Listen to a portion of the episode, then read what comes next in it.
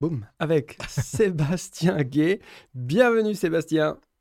Bonjour. Alors donc tu es professeur d'histoire contemporaine de l'université de Lausanne, mais j'oublie certainement quelques tiroirs à ta carrière professionnelle. Est-ce que peut-être tu peux te présenter un peu? Oui, je suis un professeur ordinaire d'histoire contemporaine depuis maintenant 16 euh, ans à l'université de Lausanne. Auparavant, j'étais euh, professeur assistant pendant de nombreuses années, puis auparavant maître assistant, puis auparavant encore assistant depuis 1983. Donc euh, ça fait à peu près 38 ans, 39 ans que j'enseigne dans cette université, avec quelques escapades, euh, disons, dans d'autres universités, en Allemagne, en France aussi. Euh, donc euh, voilà, oui, c'est ça en gros si on résume. Alors, euh, ce qui m'a aussi, enfin, notamment intéressé dans ton curriculum, c'est que tu as écrit un livre, ou en tout cas tu as beaucoup travaillé sur euh, l'impérialisme suisse. Alors, c'est en général pas deux termes qu'on met euh, l'un avec l'autre quand on pense impérialisme. En tout. En tout cas, moi, je pense plus facilement euh, soit aux, États-Unis d'abord, et puis peut-être aux pays plus colonialistes, hein, comme l'Angleterre, la France, l'Espagne ou le Portugal. mais la Suisse, c'est vrai qu'on a peut-être plus de difficultés à voir comment euh, bah, ce pays peut avoir une responsabilité euh, ou un impact impérialiste sur le, sur le reste du monde. Et puis je voulais commencer, si tu es d'accord, euh, avec ce sujet-là. L'impérialisme suisse, est-ce que c'est vraiment quelque chose qui existe? Je peux peut-être commencer par une anecdote. En principe, j'aime pas trop les anecdotes, mais parfois elles peuvent avoir une un sens plus général. Elles peuvent être euh, illustratives ou, ou significatives d'un climat ou d'un phénomène plus général. C'est précisément, ma, je crois, la première année ou la deuxième année où je suis engagé comme euh, assistant à l'Université de Lausanne, assistant en histoire, 83. Et euh, pour l'année suivante, je pense que c'était 84-85, le prof, un remarquable historien qui s'appelait Hans qui s'appelle toujours Hans Ulrich Jost et qui euh, me demande bon l'année prochaine j'aimerais bien qu'on fasse un séminaire un de nos séminaires sur euh, le rapport de la Suisse avec les pays coloniaux et et les pays du tiers-monde, mais dans une perspective historique, 19e, 20e siècle. Et puis moi, disons, pour lequel euh, il n'y a pas de doute qu'il existe un impérialisme suisse, je lui réponds, mais euh, tout à fait, je suis enchanté, c'est très intéressant, c'est quelque chose sur lequel il y a quasiment rien, et c'est vrai, à l'époque, il y avait quasiment rien. Euh, donc, je te propose euh, qu'on fasse un séminaire euh, intitulé L'impérialisme suisse, 1850, 1950 ou quelque chose comme ça. Et sa réaction a été pour moi très marquante. il m'a répondu Non, non, on ne peut pas parler d'impérialisme suisse.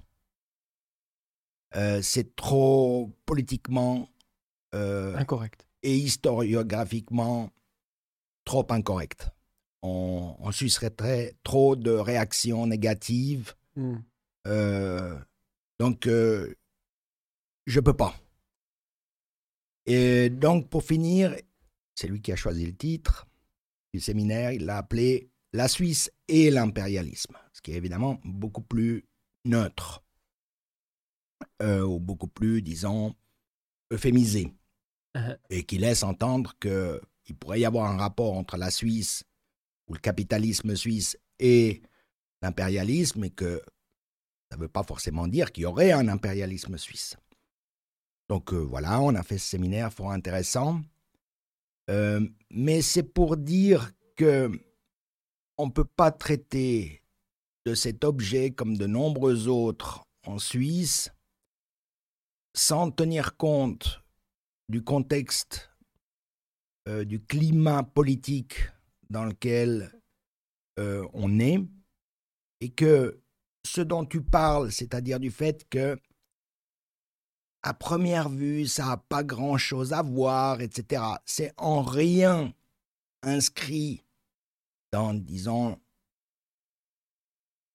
une relation objective, une objectivité, mais c'est inscrit comme le produit, ta réaction, comme celle de Yost, d'un long, long produit, d'un long processus où, au fond, les cercles dirigeants suisses, ce que j'appelle souvent la classe dominante, a inculqué pendant des générations que, par définition, il ne pouvait pas y avoir d'impérialisme suisse, puisque, premièrement, ce que ces milieux ont mis en avant, c'est les valeurs telles que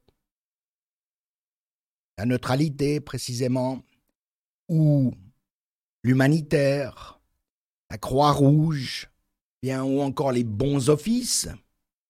Donc, c'est une Suisse qui se caractérise, disons, par son humanité. Et deuxièmement, deuxième raison pour laquelle ces milieux ont systématiquement dit que c'était même impensable, que c'était un objet impensable, parce que on assimile l'impérialisme au colonialisme, donc à la domination coloniale, c'est-à-dire à la domination politico-militaire sur un territoire, et que ça, la Suisse n'a jamais connu, hmm. n'ayant pas de, même pas de débouché sur la mer, donc jamais de colonie, et donc que par définition c'était un objet impensable. Bien.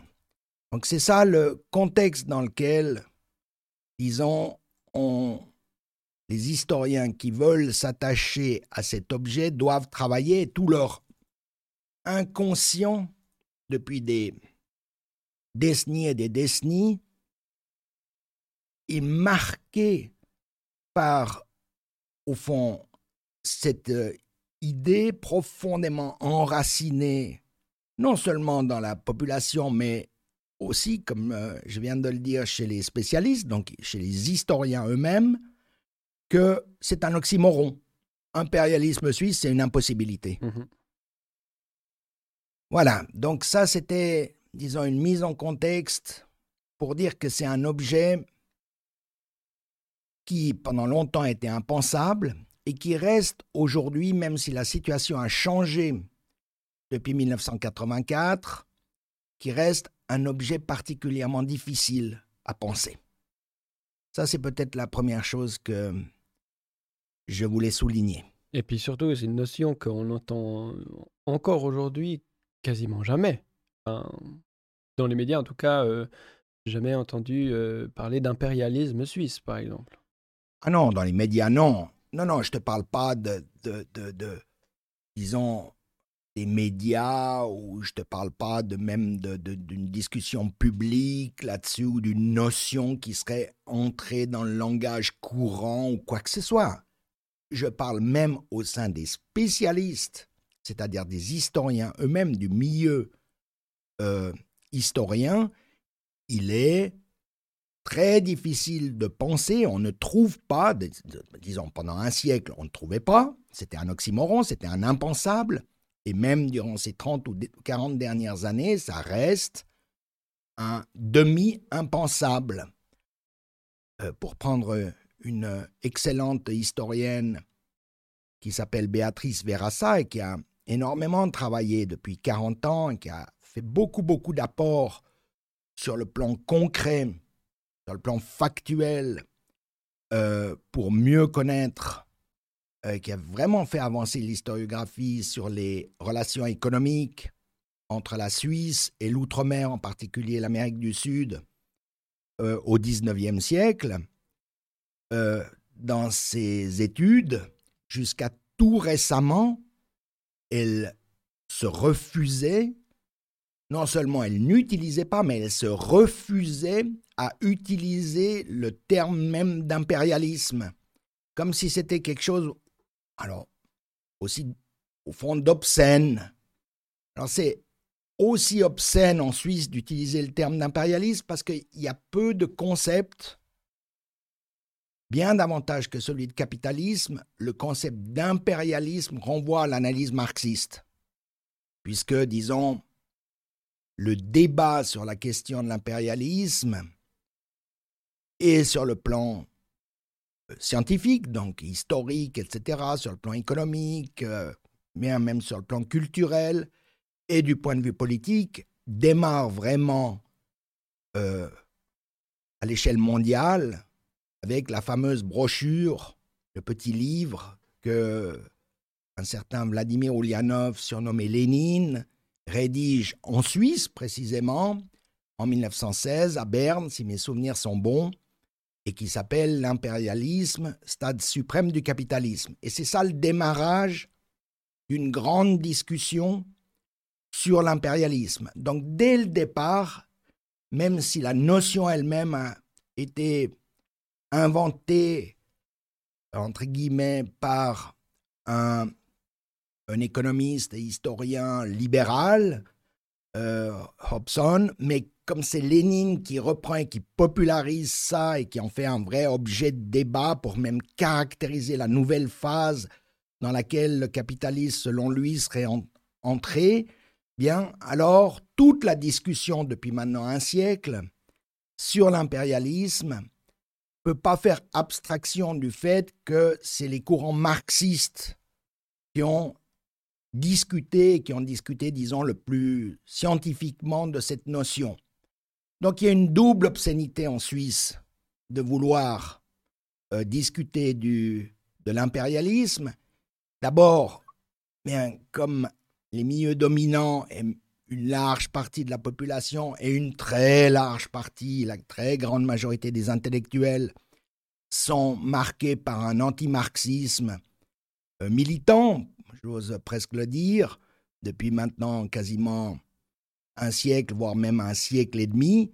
Alors utiliser la notion d'impérialisme, c'est un premier tabou, c'est une première obscénité, et puis associer ça en plus, oser associer ça avec la Suisse, qui, comme chacun sait, se caractérise euh, par tout le contraire, c'est-à-dire par l'amitié envers les populations pauvres, en particulier pauvres du monde entier, avec la politique humanitaire, etc., etc., alors c'est doublement obscène de euh, vouloir associer ces deux concepts, ou ces deux concepts, disons, ou ce concept impérialisme et cet adjectif suisse. Mmh. Donc il y a, disons, c'est dans ce contexte qu'on doit travailler là-dessus, et c'est la raison pour laquelle, euh, pendant très très longtemps, il n'y a rien eu. Euh, il y a eu un bouquin en 1932 d'un sociologue allemand, mais qui aboutissait à la conclusion que la Suisse n'était pas un État impérialiste. Et puis, depuis 1932, euh, plus rien, jusqu'aux travaux de Jean Ziegler et de ou deux autres euh, qui, disons, a remis le doigt, mais avec malheureusement de grandes faiblesses et méthodologiques et historiques, mais qui a l'immense mérite d'avoir remis le doigt sur ce lien entre l'impérialisme et la Suisse. Et puis, disons, euh, aujourd'hui, c'est un peu plus facile de euh, discuter de cette thématique. Mmh voilà ce que je voulais dire en guise d'introduction parce qu'on ne peut pas faire abstraction de tout ça quand on veut discuter ensuite de si oui, non, et quelles et comment les spécificités de l'impérialisme suisse. Maintenant, si tu permets, j'ai un petit problème, c'est qu'il fait extrêmement chaud et j'ai mis une grosse laine. et donc, si je peux ôter mon pull, ça m'arrangerait parce que pour réfléchir quand on sue à grosses gouttes, c'est difficile. Ah, vas-y, euh, enlève ton pull, il n'y a, a, pas de. Il n'y a pas de souci, il ne faudrait pas que tu commences à, transpirer euh, à grosses gouttes. On a déjà eu le, cas ici, mais c'était plutôt en été, parce qu'effectivement, euh, avec les lumières, ça peut euh, faire monter la température, surtout si on se creuse les méninges. Voilà, exactement. Ouais, c'est ça. Alors, après, il y a le, problème de remettre le, casque. non, il faut. Ouais, c'est pas comme ça. Voilà, comme ça. Puis maintenant, tu, hop, tu tournes. Voilà, exactement. Et euh, du coup, bah, moi, ça me fait venir plutôt à la, à la, notion, après ce préambule, à la, notion de l'impérialisme. Euh, moi, petit ignorant, je dirais, l'impérialisme, c'est quand euh, un pouvoir, alors en général, c'est un État, peut être exporté par la contrainte sa façon de voir le monde, sa vision, peut-être sa culture ou sa politique, son économie, son modèle peut-être. moi, c'est comme ça que, que je, l'envisionne, c'est-à-dire voilà, on a le meilleur système, il faut que les autres aient aussi le, le même. Et s'ils ne le veulent pas, on le mettra de force. D'une certaine manière, c'est un petit peu la même chose que le clergé catholique qui voulait euh, faire que les autres croient pareil. Mais voilà, moi j'en suis là et euh, j'en appelle au professeur pour euh, peut-être éclaircir cette notion de l'impérialisme qui est peut-être un peu floue. Je suis partiellement d'accord avec toi, mais en partie non plus pas d'accord parce que tu mets l'accent sur les aspects plutôt idéologiques, mmh culturels, alors que en ce qui me concerne, bien sûr qu'il y a une dimension très importante culturelle, une dimension très importante euh, symbolique.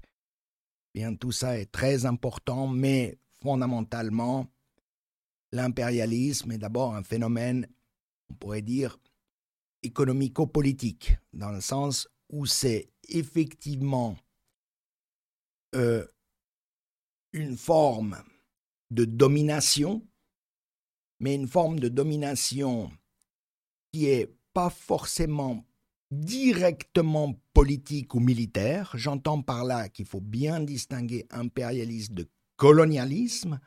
Dans le colonialisme, une puissance développée, euh, économiquement développée, ou simplement parce qu'elle est une grande puissance, va s'emparer militairement et contrôler à la fois militairement et politiquement une autre formation sociale, un autre État, un autre pays, si l'on veut, une autre région, bien, alors que l'impérialisme n'implique pas forcément de domination militaire, de conquête coloniale, de conquête militaire et ensuite de remplacement des appareils, ou en tout cas de domination directe des appareils étatico-politiques qui étaient en place en les remplaçant ou en les dominant par son propre appareil euh, euh, militaro-politique.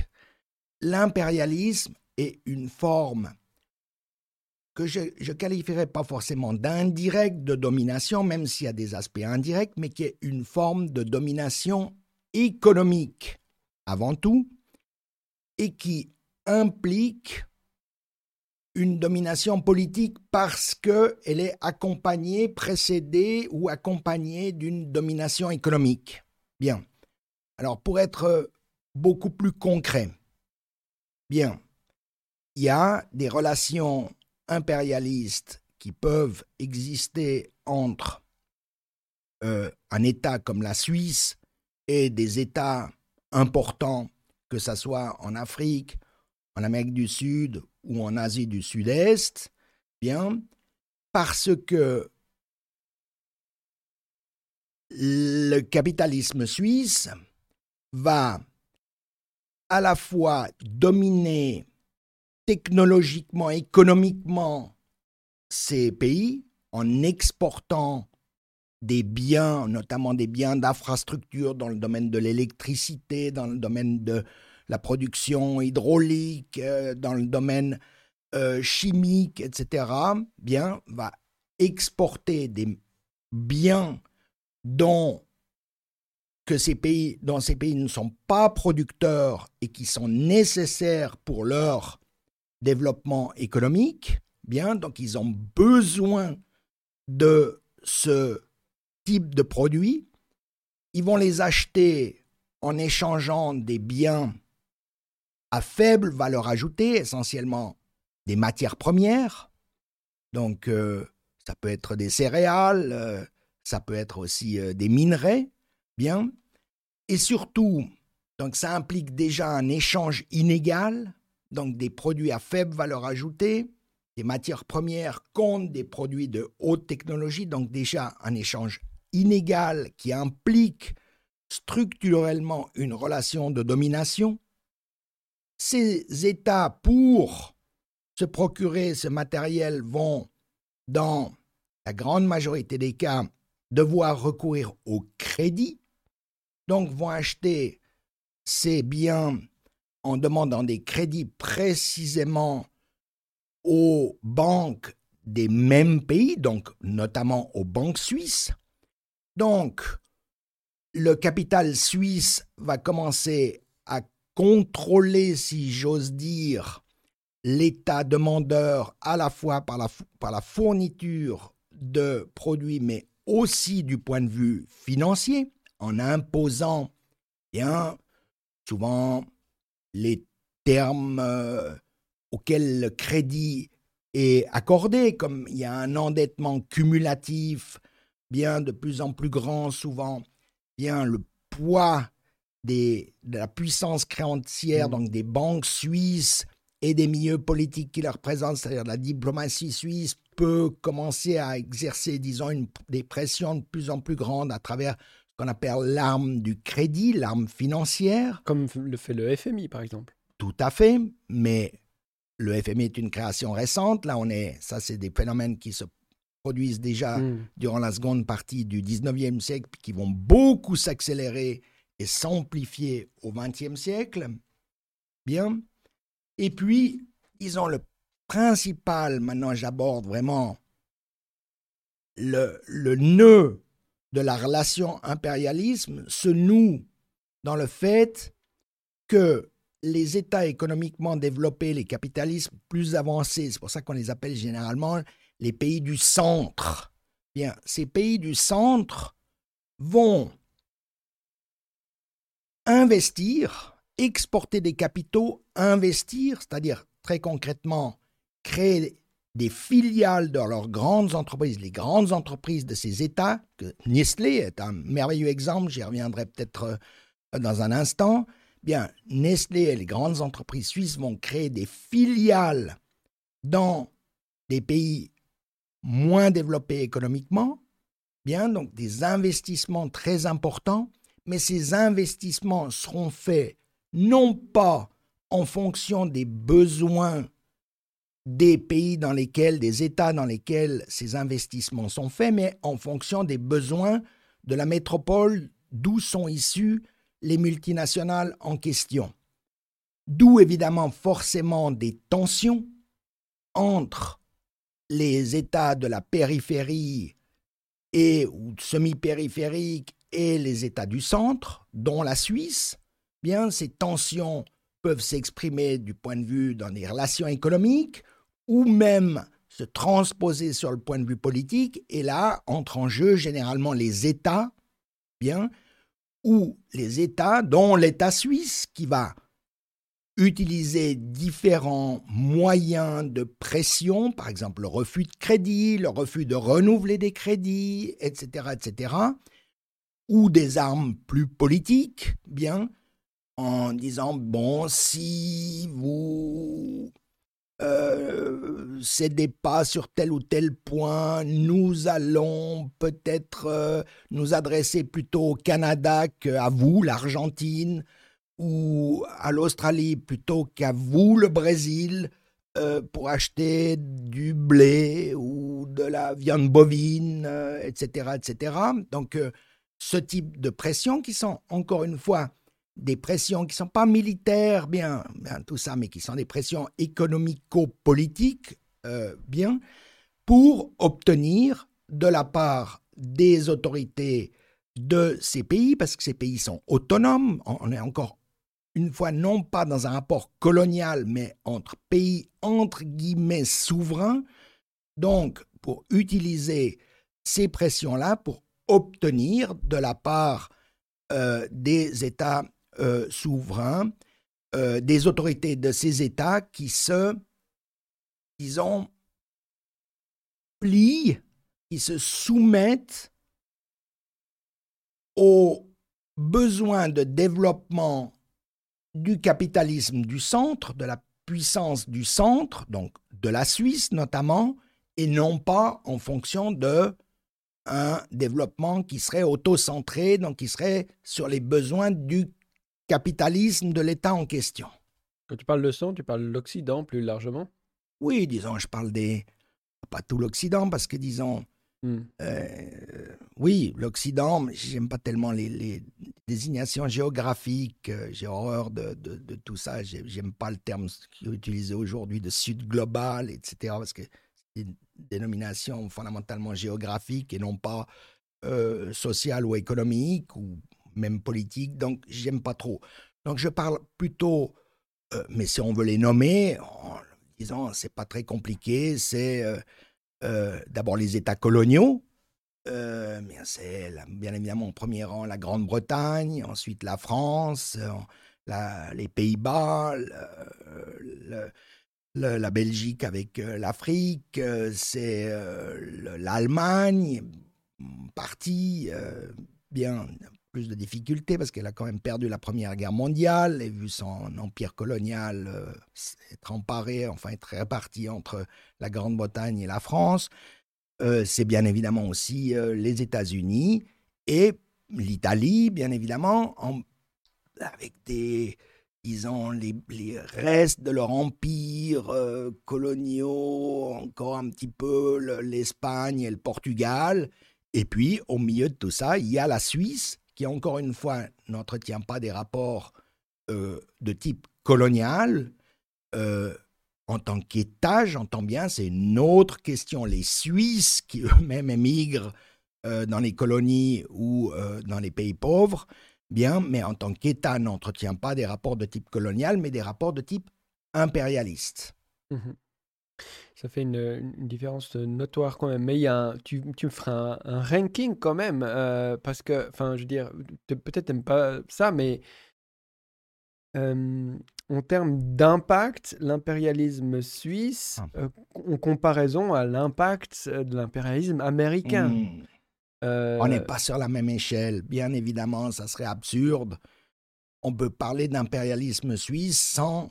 Évidemment, cet impérialisme a des spécificités, donc mmh. sans dire que parce qu'on parle d'impérialisme suisse, alors il est équivalent à l'impérialisme britannique ou au colonialisme britannique, au colonialisme français ou au colonialo, parce que les États-Unis, disons, sont emparés de quelques colonies, mais ont surtout dominé sous des formes impérialistes, sans qu'ils dominent vraiment un immense empire colonial, comme l'a mmh. fait la Grande-Bretagne entre 1810, 1820 et, 1960, en gros. Donc, euh, mais c'est pas comparable, évidemment, ne serait-ce que euh, parce que si la Suisse appartient aux puissances du centre, si la Suisse est certainement tout sauf une, un tout petit pays comme on le présente généralement, euh, etc., c'est plutôt une puissance moyenne, voire même dans certains domaines une grande puissance du point de vue financier notamment. Le négoce, Ou le négoce, ou la banque, etc., ou les mhm. sociétés d'assurance, bon, tout ça.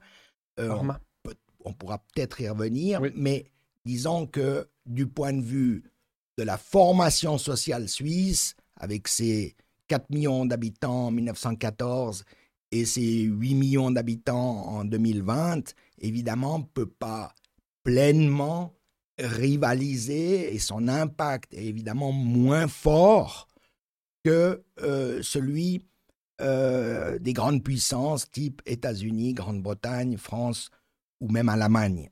D'accord. Donc, dans ce sens-là, disons, on peut parler, certains auteurs ont parlé d'un l'impérialisme secondaire. Euh, bien, alors j'ai jamais, euh, jusqu'à maintenant, pas vraiment trouvé de terme adéquat. Je dirais un impérialisme.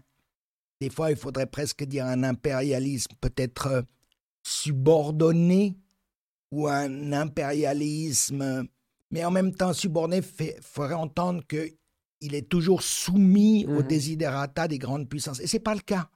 Quand on, regarde à de nombreuses reprises l'impérialisme suisse, les milieux dirigeants suisses, bien, arrivent à jouer des contradictions entre les grandes puissances pour placer leurs propres cartes. Donc, dans ce sens-là, ils ne sont pas subordonnés, voire même comme eux-mêmes entretiennent des rapports de type impérialiste avec certaines euh, grandes puissances, je parle notamment de l'Italie, où, disons, à la fois les investissements suisses, les crédits suisses ont permis au milieu capitaliste suisse d'entretenir toujours un rapport semi-impérialiste, même avec un pays aussi, un État aussi euh, euh, important, avec euh, sept ou huit fois plus d'habitants, etc., que l'Italie, même à la limite avec la France.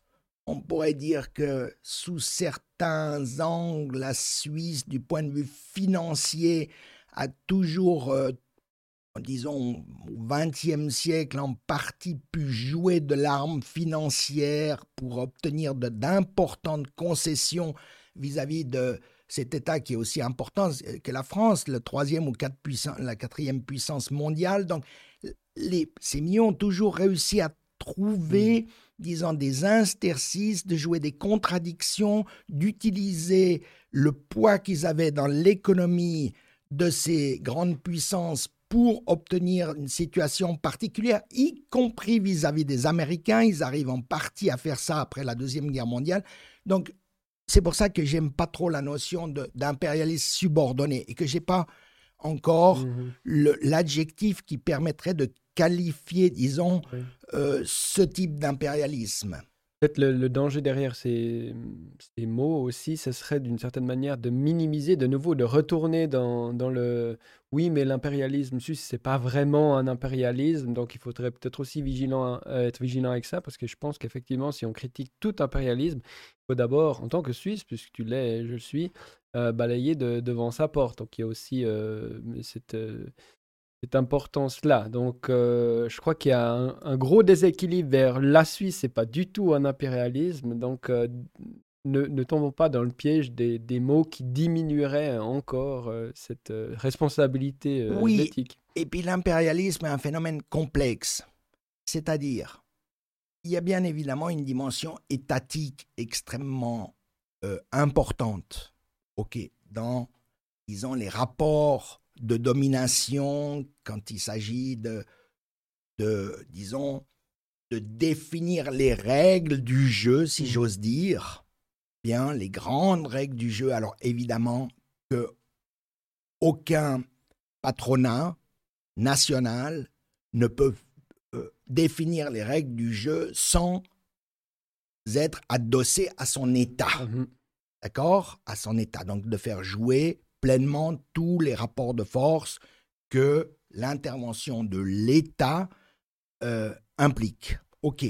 Ça, marche parce que. Une fois, si tu permets juste de finir mon, idée, une fois, c'est pour ça que l'impérialisme, c'est un phénomène complexe, c'est une fois c'est ce cadre défini, ces grandes règles définies, fondamentalement, les relations impérialistes se, euh, se définissent et se manifeste et se matérialise aussi ou tout autant que dans des rapports politiques, étatiques, etc., se définissent dans des rapports économiques, c'est-à-dire où les, les patrons des grands, les propriétaires, les mieux capitalistes qui détiennent, disons, les grandes entreprises, les multinationales, bien, jouent leur propre jeu après et font, en guillemets, euh, on détermine un rapport d'impérialisme, c'est-à-dire de domination concrète, bien sur des régions entières,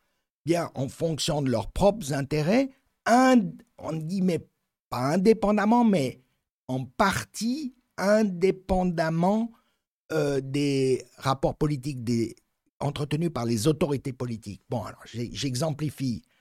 Quand des grandes sociétés comme euh, Nestlé bien, décide d'investir, y compris dans des pays qui ne sont pas des pays vraiment de la périphérie, euh, très pauvres, etc., mais des pays, disons, de la semi-périphérie, comme euh, l'Argentine ou le Brésil ou d'autres, bien,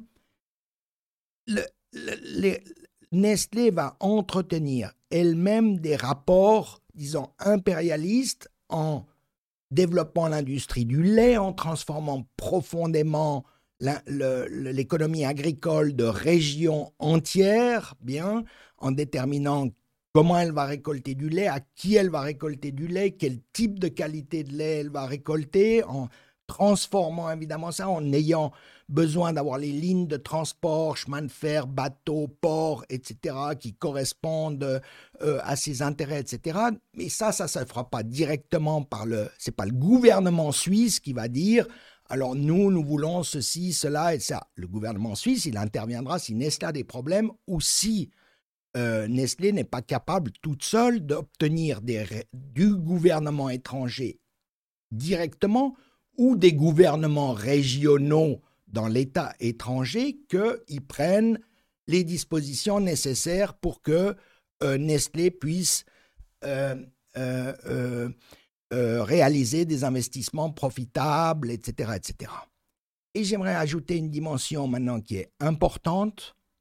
Je pense qu'une historienne tout à fait remarquable, qui, qui, a terminé sa thèse il y a quelques années sur les rapports entre la Suisse et l'Argentine entre 1880 et 1980 à peu près, Isabelle Luca a magnifiquement montré dans sa thèse, c'est que l'impérialisme suisse, et c'est encore une autre dimension que celle que j'ai mentionnée jusqu'à maintenant, l'impérialisme suisse a pu s'appuyer sur une émigration suisse d'un type particulier au XIXe siècle et en partie au début du XXe siècle. Il y a une émigration de pauvres euh, en de, la Suisse, donc de, paysans très pauvres, de, semi-marginalisés, de, classes euh, sociales qui sont, euh, de couches sociales qui sont marginalisées par le développement du capitalisme et la révolution industrielle en Suisse, puis qui émigrent. Beaucoup reviennent, échouent, ça ne va pas du tout, donc on, c'est des dizaines de milliers, mais on regarde jamais qu'il y en a des milliers qui reviennent deux ans plus tard, etc., encore plus pauvres qu'avant, etc., etc. Bien.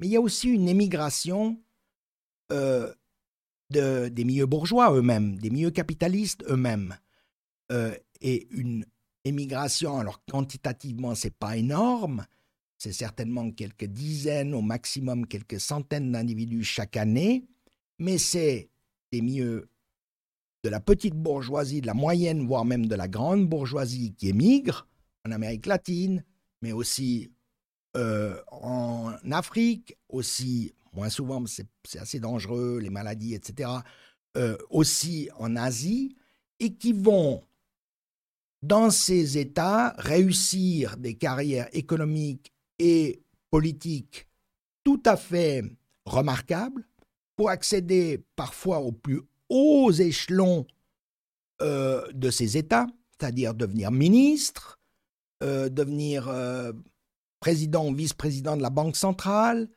de devenir de grands capitalistes dans ces pays, tout en maintenant des liens si étroits avec leur État d'origine, la Suisse, que au fond, ils se, ils se considèrent eux-mêmes comme une sorte de colonie suisse. De, c'est, pas la créolisation, mmh. euh, tu comprends? Euh, de, de, de c'est, c'est ça, et ça, c'est encore relativement mal expliqué dans l'historiographie suisse. Il n'y a pas assez d'études. Pourquoi il n'y a pas un phénomène d'assimilation et qu'au fond, les soldini qui euh, émigrent en Argentine, euh, disons dans la seconde moitié du, du 19e siècle, et puis qu'on retrouve après la Deuxième Guerre mondiale dans les plus hauts sommets de l'État argentin, ils se considèrent davantage encore là comme suisses que comme argentins. Donc il n'y a pas de phénomène d'intégration, créolisation, si on veut, de euh, ces couches.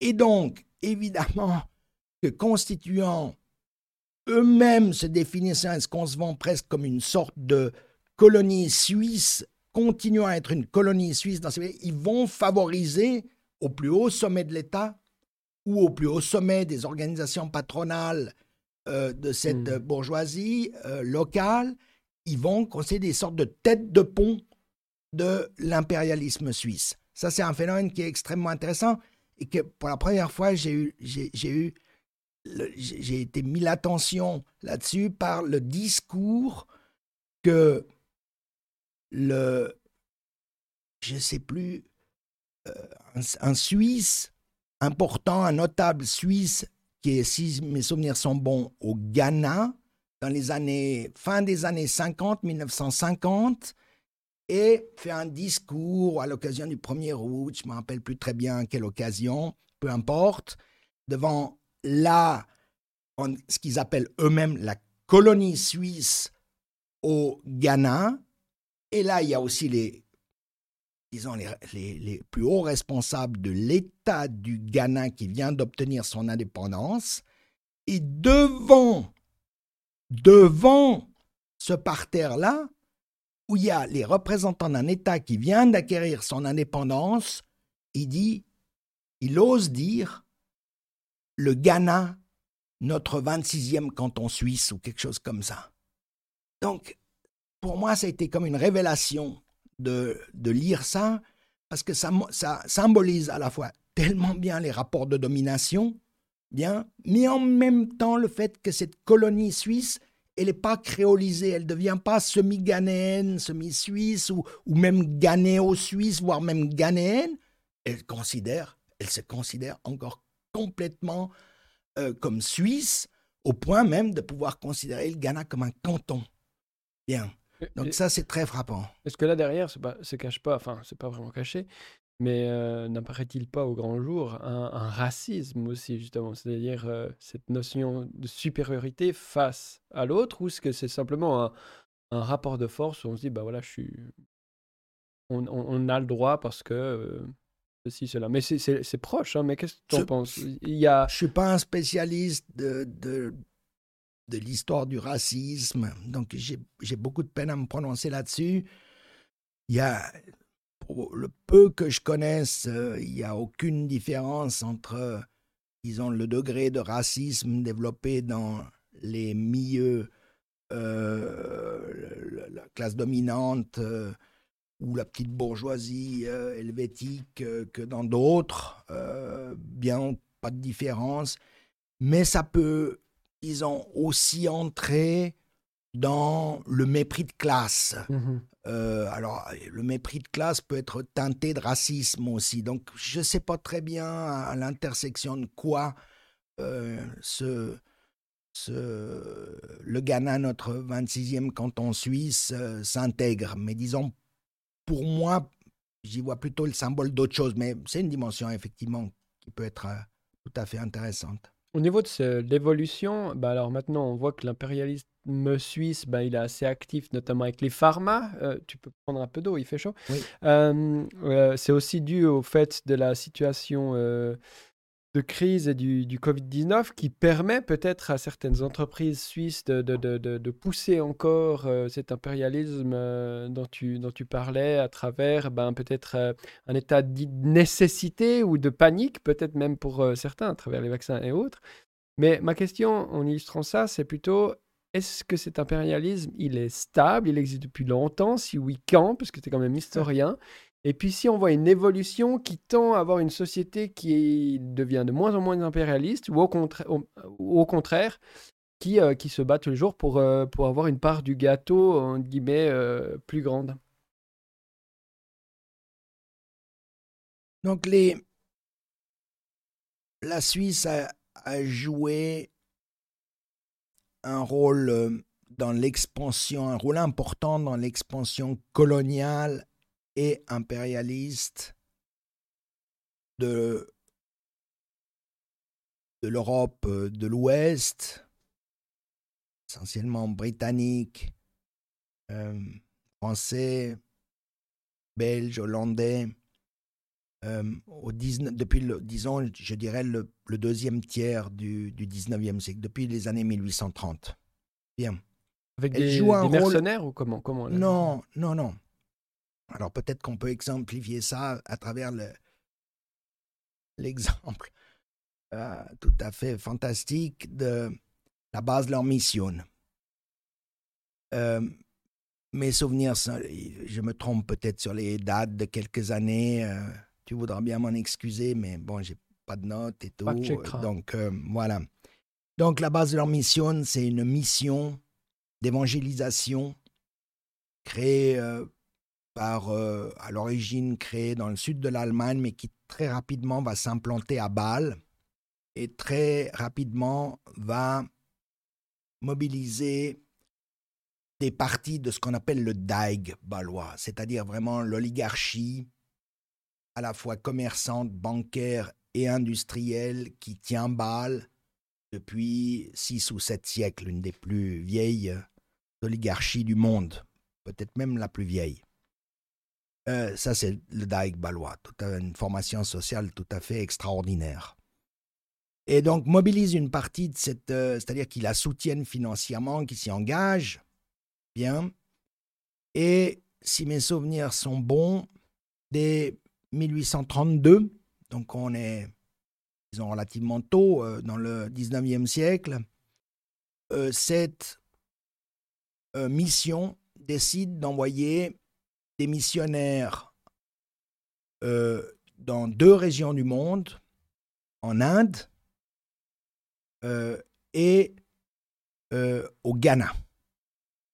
Dans ce qu'on n'appelle pas le, Ghana à l'époque, il n'a pas le nom de Ghana, euh, il s'appelle la Côte d'Or à ce moment-là, Golden Coast. Bien. C'est compliqué parce que la Golden est à ce moment-là encore sous domination partie danoise, si mes souvenirs sont bons, mais c'est les Anglais de plus en plus qui essayent de pousser les Danois dehors pour s'emparer euh, de cette région-là. OK. Mais eux envoient des missionnaires là-bas et puis ils financent ces missionnaires pour, entre guillemets, évangéliser les populations autochtones. OK. Avec un grand succès. Donc un très grand succès. D'abord, ils s'établissent sur la côte, et puis peu à peu, non, même pas peu à peu, assez rapidement, ils arrivent à remonter, beaucoup plus, disons, que les puissances coloniales elles-mêmes, qui n'osent pas trop s'aventurer euh, vers l'intérieur des terres, parce que euh, ils se heurteraient à la résistance des populations locales. En revanche, des missionnaires, bien, qui ils ont euh, d'une part, euh, essayent d'évangéliser, mais qui souvent, pour évangéliser, vont scolariser. Ils sont pas bêtes, je veux dire, ils savent qu'il faut prendre. Euh, plus on commence tôt, mieux c'est. Donc, ils créent des écoles où à la fois, bien, ils enseignent bien, choses élémentaires, lire et écrire, etc. Mais évidemment, dans un but d'évangélisation. Bien. Tout ça, ça coûte relativement cher. Donc, encore une fois, c'est le Daig balois qui va, en particulier une famille qui s'appelle les Preiswerk, qui vont financer ça. Bien.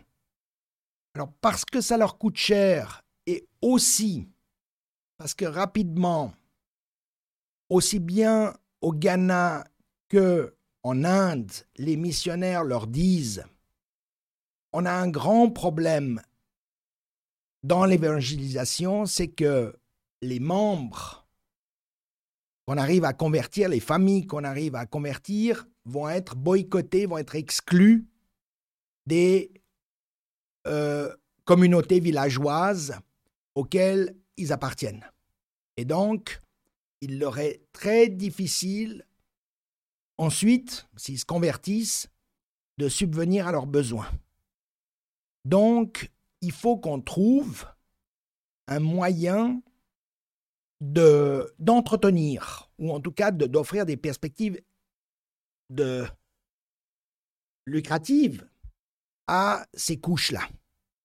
Et donc, assez rapidement, la base de mission va créer aussi bien en Inde que au Ghana, je crois que c'est dès les années 1840, des sociétés commerciales qui seront appelées Basler Handelsgesellschaft, enfin une société commerciale, mais qui sera qui aura une filiale, euh, une en Inde et une euh, dans l'actuel Ghana. Basler Handelsgesellschaft, qui fait du commerce et qui va commencer à commercialiser les produits locaux. C'est essentiellement euh, de l'huile de palme en Côte d'Or. Et puis, euh, donc ils, achètent de l'huile de palme localement, puis ils vont l'exporter en Europe, bien. Et puis, en Inde, euh, pour des raisons dont je ne me rappelle plus, plutôt que de développer le commerce, ils vont se lancer dans la production, euh, surtout la production de ce qu'on appellerait aujourd'hui de matériel de bâtiment, surtout la production de tuiles, si mes souvenirs sont bons. Bien. Et ça marche. Ça marche tout à fait remarquablement bien, ce qui fait que ils ont 20 ans, 30 ans plus tard, dans les années 1870-1880, ces sociétés commerciales, la Basler Handelsgesellschaft, aussi bien en Inde que euh, en Côte d'Or, deviennent de grandes sociétés. Et euh, Côte d'Or va exporter euh, des milliers des milliers de tonnes et devenir une des plus grosses sociétés de commercialisation des produits de la Côte d'Or, en concurrence d'ailleurs, surtout avec une société fondée par un Anglais qui s'appelle Lever et qui est l'ancêtre de l'actuel Unilever. Donc euh, là, il y a la concurrence qui commence avec euh, d'autres sociétés, mais ils deviennent d'importantes sociétés. Quand je dis d'importantes sociétés, en, en Inde, euh, à la fin du 19e siècle, je crois qu'ils emploient pas loin de 6000 ouvriers dans leurs usines. Donc c'est tout sauf des petites entreprises. Il n'y a pas beaucoup d'entreprises en Suisse même, je pense qu'il n'y en a même aucune, euh, qui est 6000 ouvriers à cette époque-là. Donc c'est des très grandes entreprises. Et l'entreprise, la Basler Handelsgesellschaft, euh, dans sa commercialisation des produits locaux, est tout le temps confrontée au problème qu'il y a des formes de résistance de la part de certaines euh, régions, de certaines euh, ethnies locales, bien, des soulèvements, etc., qui sont parfois d'ordre économique, ne sont pas d'accord euh, avec les prix, par exemple, que payent soit ce Lever, soit cette Basler Handelsgesellschaft, soit, les autres sociétés commerciales, où il y a des euh, évidemment une dimension politique là derrière où, euh, euh, bien évidemment, qu'il y a des formes politiques de résistance à ces sociétés qui sont en train de s'accaparer le commerce extérieur de la Côte d'Or. Et donc, assez rapidement, c'est les missionnaires balois qui ont réussi à remonter assez haut dans l'intérieur du territoire, c'est quand même très grand territoire euh, qui est la Côte d'Or, et qui ont même réussi, avec difficulté, il y a des rapports conflictuels même à pénétrer à l'intérieur d'une entité politique elle, alors elle est beaucoup plus solide et qui tient le nord de la Côte d'Or ainsi que d'autres régions, qui est le fameux royaume Ashanti, une ils ont une formation étatique assez solide qui dispose d'une administration, d'un vrai État, d'une armée, alors une armée faiblement euh, euh, équipée, etc., mais qui a un vrai royaume, un vrai État, disons, etc. Bien. Et c'est les Balois qui vont commencer à développer des relations dans ce royaume Ashanti, à faire du commerce, bien, et surtout a commencé à dresser des cartes géographiques de cette région extrêmement peu connue à l'époque. Et comme ces sociétés de commerce, notamment la base de la Handelsgesellschaft, éprouvent, comme je dis, l'instabilité à la fois sociale, politique, etc., de la région, ils vont envoyer un mémorandum, si mes souvenirs sont bons, vers les années 1860, directement au gouvernement anglais. Évidemment, ils ne pouvaient pas l'envoyer au gouvernement suisse, pour des raisons évidentes, le manque de ports de la Suisse et le manque de débouchés sur la mer, le manque d'une armée, disons, qui aurait pu bien, la, la, possibilité de ne pas transporter une armée là, donc ils sont bien obligés de s'adresser aux Anglais en disant il faut que vous conquériez maintenant. Il faut que vous interveniez militairement, stabilisiez, on, dit pacifier à l'époque, pacifier là et détruisiez cet empire Ashanti qui est le seul truc solide, euh, parce que sinon pour le reste on arrive à jouer les ethnies les unes contre les autres, bien, euh, bien, mais eux non. Eux, c'est vraiment le noyau de la résistance. Donc, il faut que vous envahissiez le pays. Et deux ans plus tard, si mes souvenirs sont bons, ou quelques années plus tard, je ne me rappelle plus très bien, le gouvernement de Sa Majesté enverra les canonnières, enverra des troupes, bien, auxquelles les membres de la base de la Handelsgesellschaft vont pas participer, à ma connaissance, ça c'est pas encore très clair directement. Par contre, ils vont favoriser, ils vont aider cette conquête militaire à travers deux choses, c'est ils vont fournir les cartes et les renseignements aussi euh, qui permettent de saisir les subtilités des rapports entre les différentes ethnies, etc., etc. Et ils vont surtout aider au recrutement euh, de forces locales, parce que disons, l'Angleterre envoie deux ou trois mille hommes, mais il faut recruter plusieurs milliers d'hommes sur place, les équiper, former, etc. Mais il faut les recruter d'abord. Et ça, les missionnaires balois vont jouer un rôle c'est plus tout à fait les missionnaires, parce que les missionnaires, ils sont plutôt opposés. C'est plutôt la base, le Handelsgesellschaft, vous voyez, puis ils sont de plus en plus, il y a des, conflits très rigolos, euh, d'une certaine manière aussi euh, dramatiques, euh, entre les, les, disons, les, missionnaires originaux qui disaient, mais là, on est apporté la, on vient apporter le discours du Seigneur, ça c'est la paix, etc., mmh. etc., c'est l'éducation et tout, puis vous, c'est du commerce, euh, c'est de la poudre, c'est des explosifs et c'est la guerre. Donc, euh, ils, sont de plus en plus en désaccord les uns avec les autres, ce qui fait que finalement, la base de leur Handelsgesellschaft va se s'autonomiser par rapport à la base de leur mission et dire maintenant, on n'est plus qu'une société commerciale, si vous voulez, pour le, le schématiser à l'extrême. Est devenue une pure multinationale suisse établie de commerce suisse et de fabrication de matériel de construction euh, en, Inde, donc, mais une pure multinationale suisse, mm. si vous voulez, qui euh, poursuivra son développement au, 19e, au 20e siècle sous le nom de UTC, donc une très grande multinationale jusque dans les années 80. OK.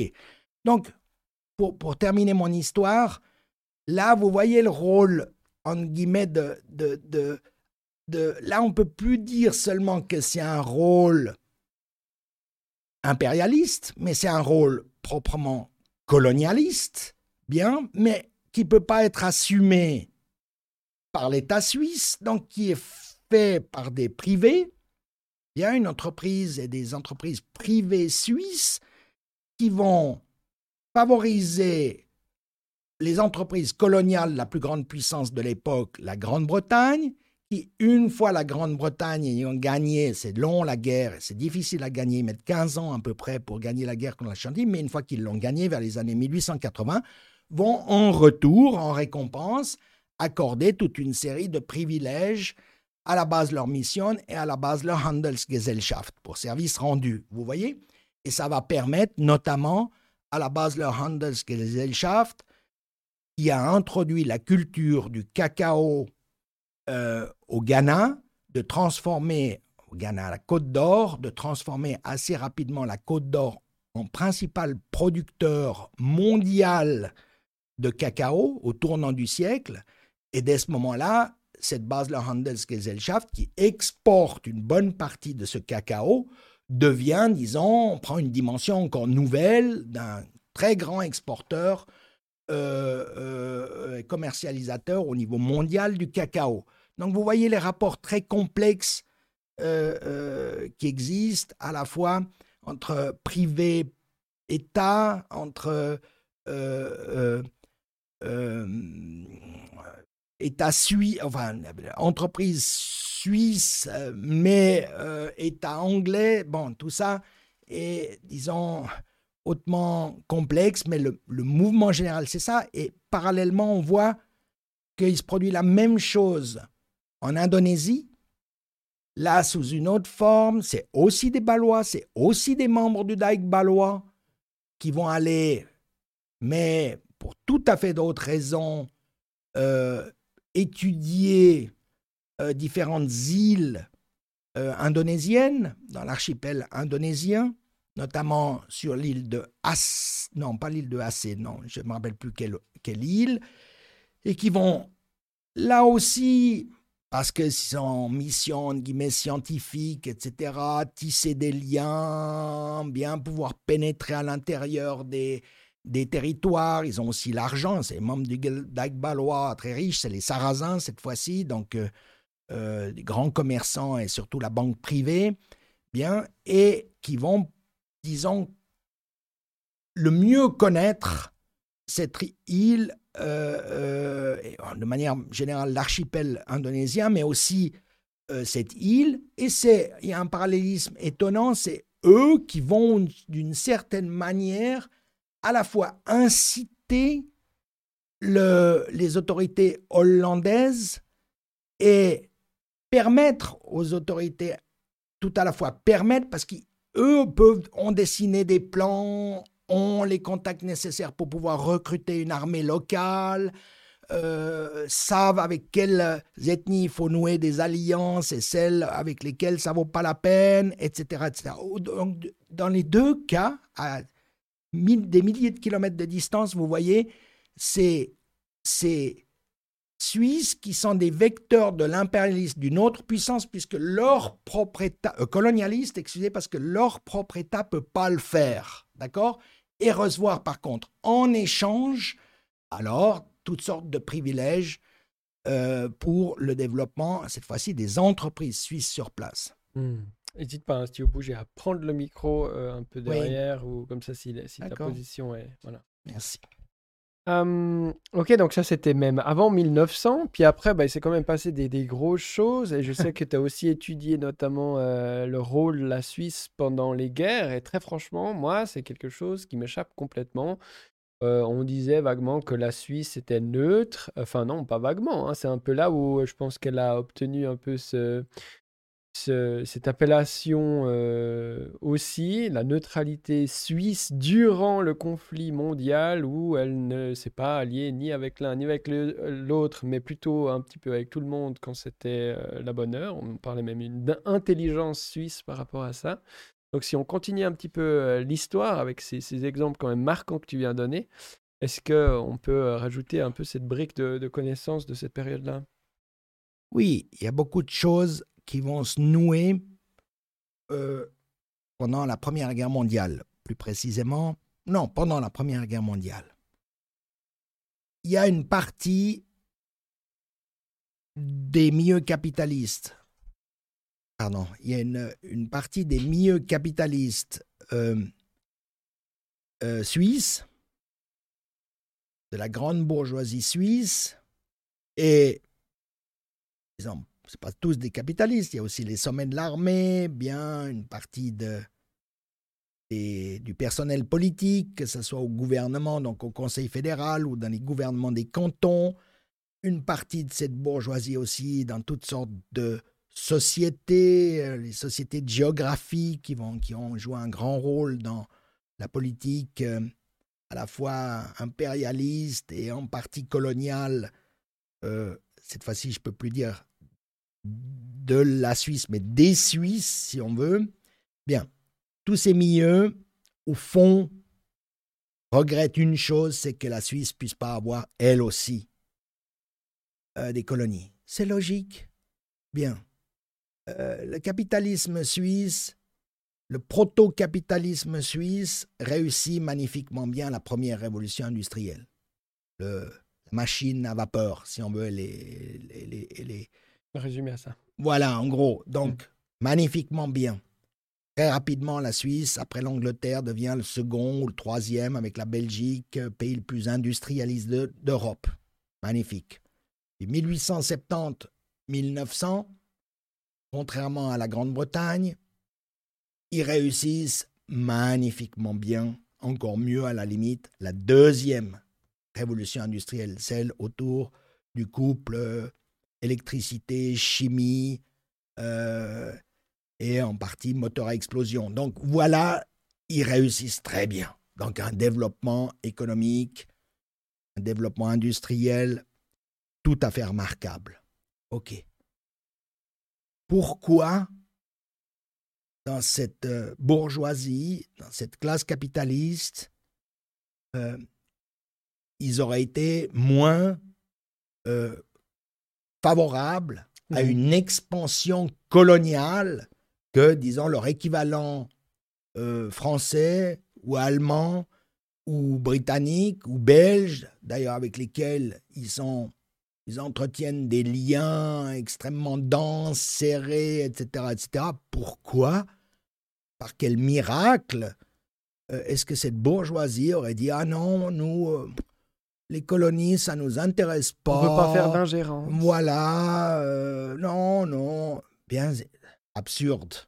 Ils sont tout à fait, ils veulent, ils aimeraient, mais maintenant, le gros problème, c'est qu'ils sont entourés euh, au nord, à l'est, à l'ouest et au sud par des États qui sont euh, et économiquement et surtout militairement euh, entre 5 et 10 fois plus fort qu'eux, sans déboucher sur la mer. C'est pour ça que c'est déjà à cette époque, le déboucher sur la mer, c'est quand même quelque chose qui hante euh, les milieux dirigeants et les, les capitalistes suisses. Ça ne leur suffit pas, déboucher sur le lac Léman.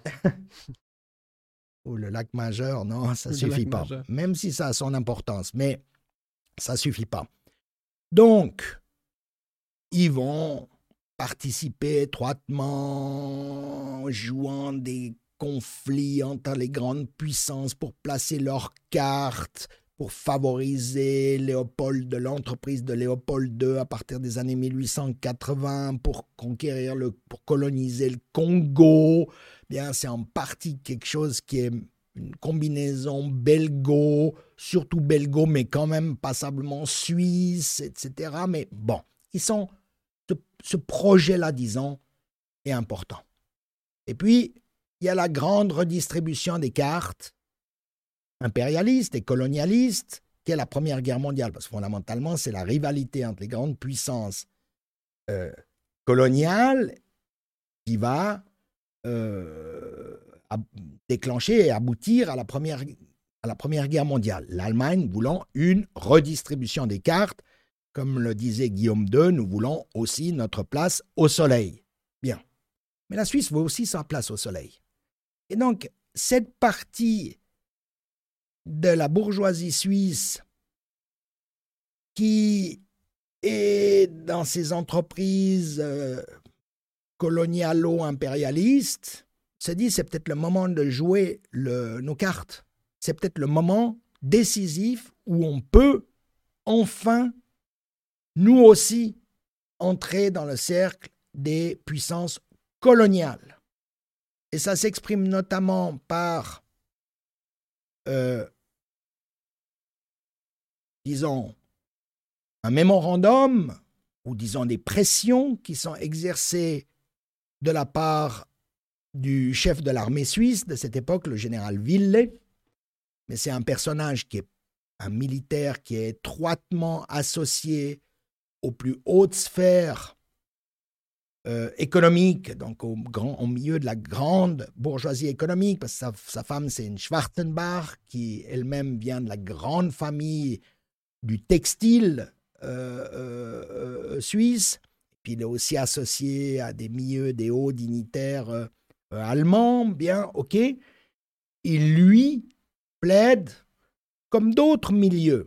C'est aussi le cas, par exemple, d'un Julius Frey, qui est le patron du Crédit Suisse, bien, et qui plaide aussi, comme d'autres de ces euh, milieux, pour une entrée de la Suisse en guerre aux côtés de la puissance qui considère comme étant celle qui va rebattre les, les cartes, donc il y a plus à gagner avec elle qu'avec les autres qui veulent le statu quo. La France, la, Grande-Bretagne veut le statu quo. L'Allemagne veut rebattre les cartes, les cartes. Et deuxièmement, ils sont persuadés, euh, vu le précédent surtout euh, franco-allemand de la guerre franco-allemande de 1870, où, disons, ça a été une victoire assez écrasante de la Prusse et des quelques États allemands associés avec elle contre euh, la France. Donc, ils sont persuadés que l'Allemagne va gagner la guerre. Et donc, ils plaident aussi tard qu'à l'été 1915 pour une entrée de la Suisse aux côtés de l'Allemagne dans la guerre, avec évidemment le projet de pouvoir aider, donner une aide, je ne sais pas s'il faut dire décisive, mais en tout cas suffisamment substantielle à la victoire allemande pour que une fois la victoire allemande acquise, l'Allemagne, euh, dans les futures négociations, euh, donne sa part à la Suisse des euh, parts des empires britanniques et français qu'elle aura réussi à arracher. Bien.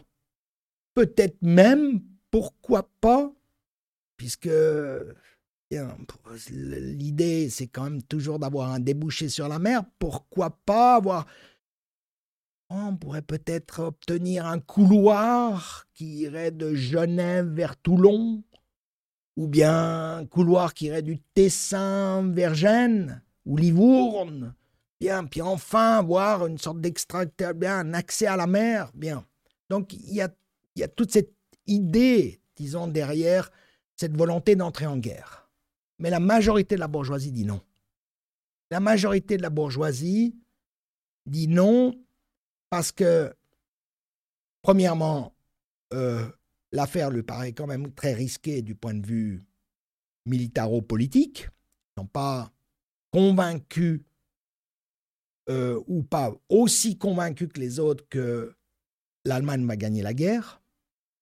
Et deuxième, il y a un deuxième facteur qui pèse lourd, très lourd, c'est euh, dès le départ, donc dès l'été 1914, les milieux capitalistes suisses se rendent compte que rester hors de cette guerre, ce que dans le langage euh, courant euh, on désigne sous rester neutre, bien, ne pas participer directement permet à l'appareil productif et aussi aux banques suisses de faire des opérations avec les deux camps belligérants.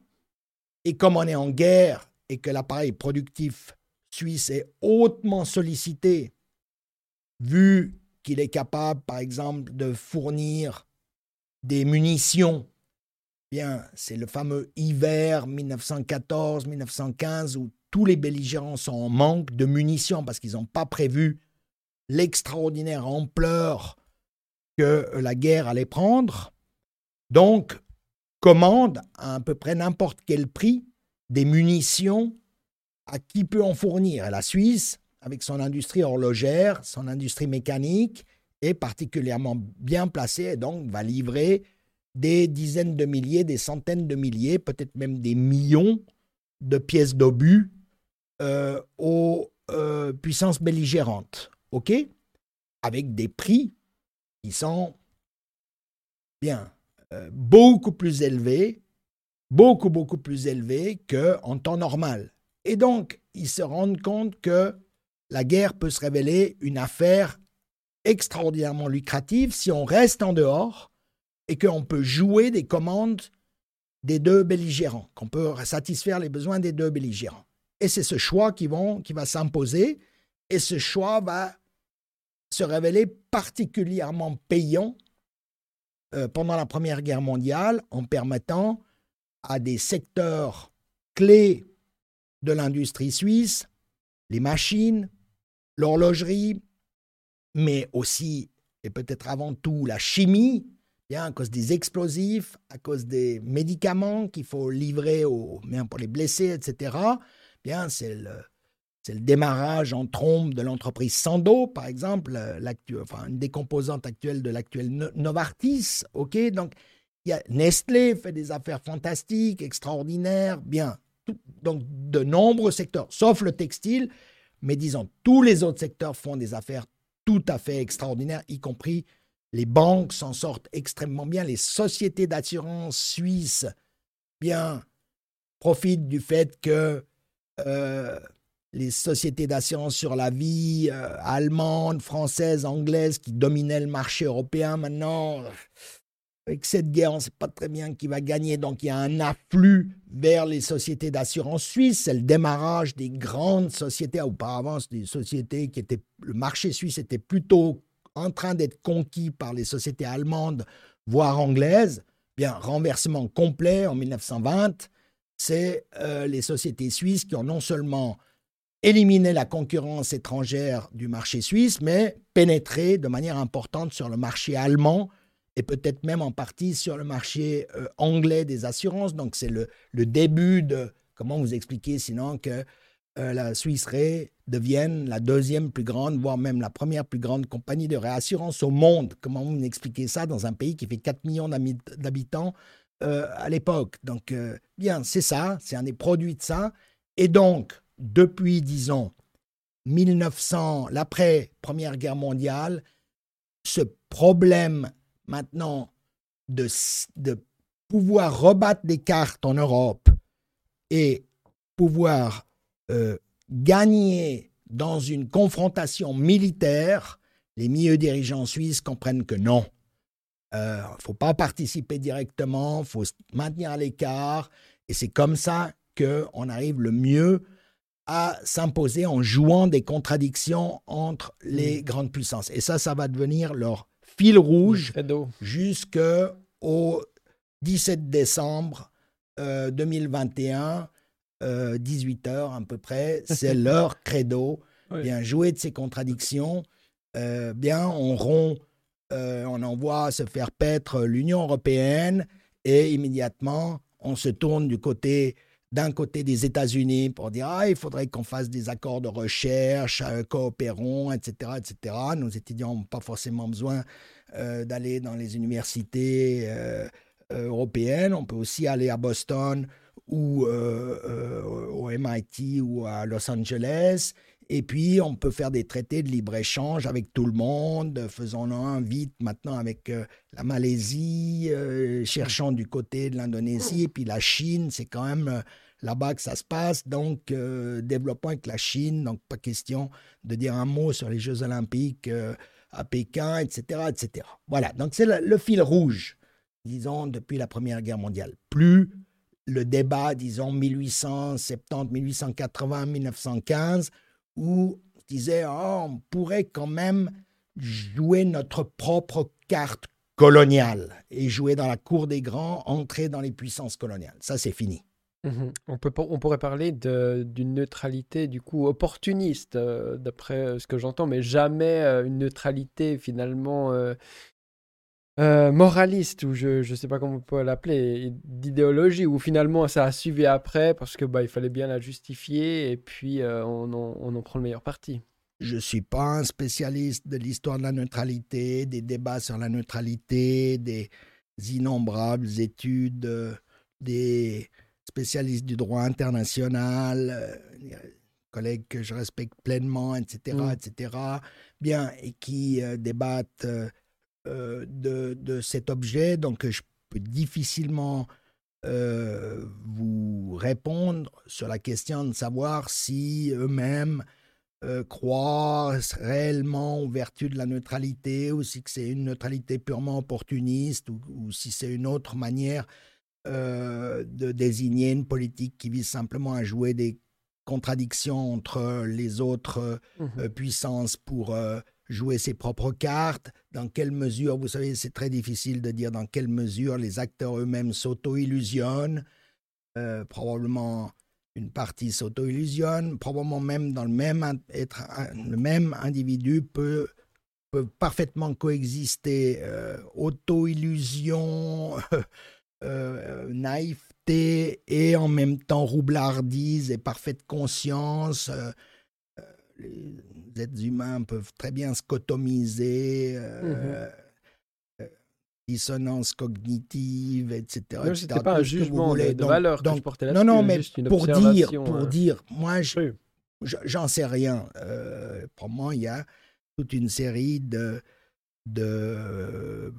d'acteurs politiques aussi bien que de, de des spécialistes des relations internationales que du droit international qui croient sincèrement aux vertus de la neutralité, qui pensent que c'est une vertu suisse, etc., sans vouloir voir ou sans même pouvoir voir que derrière, il y a de très, très solides euh, intérêts euh, économiques qui, au fond, euh, surdéterminent euh, euh, le choix mmh de euh, maintenir cette, ce type de rapport aux, autres États.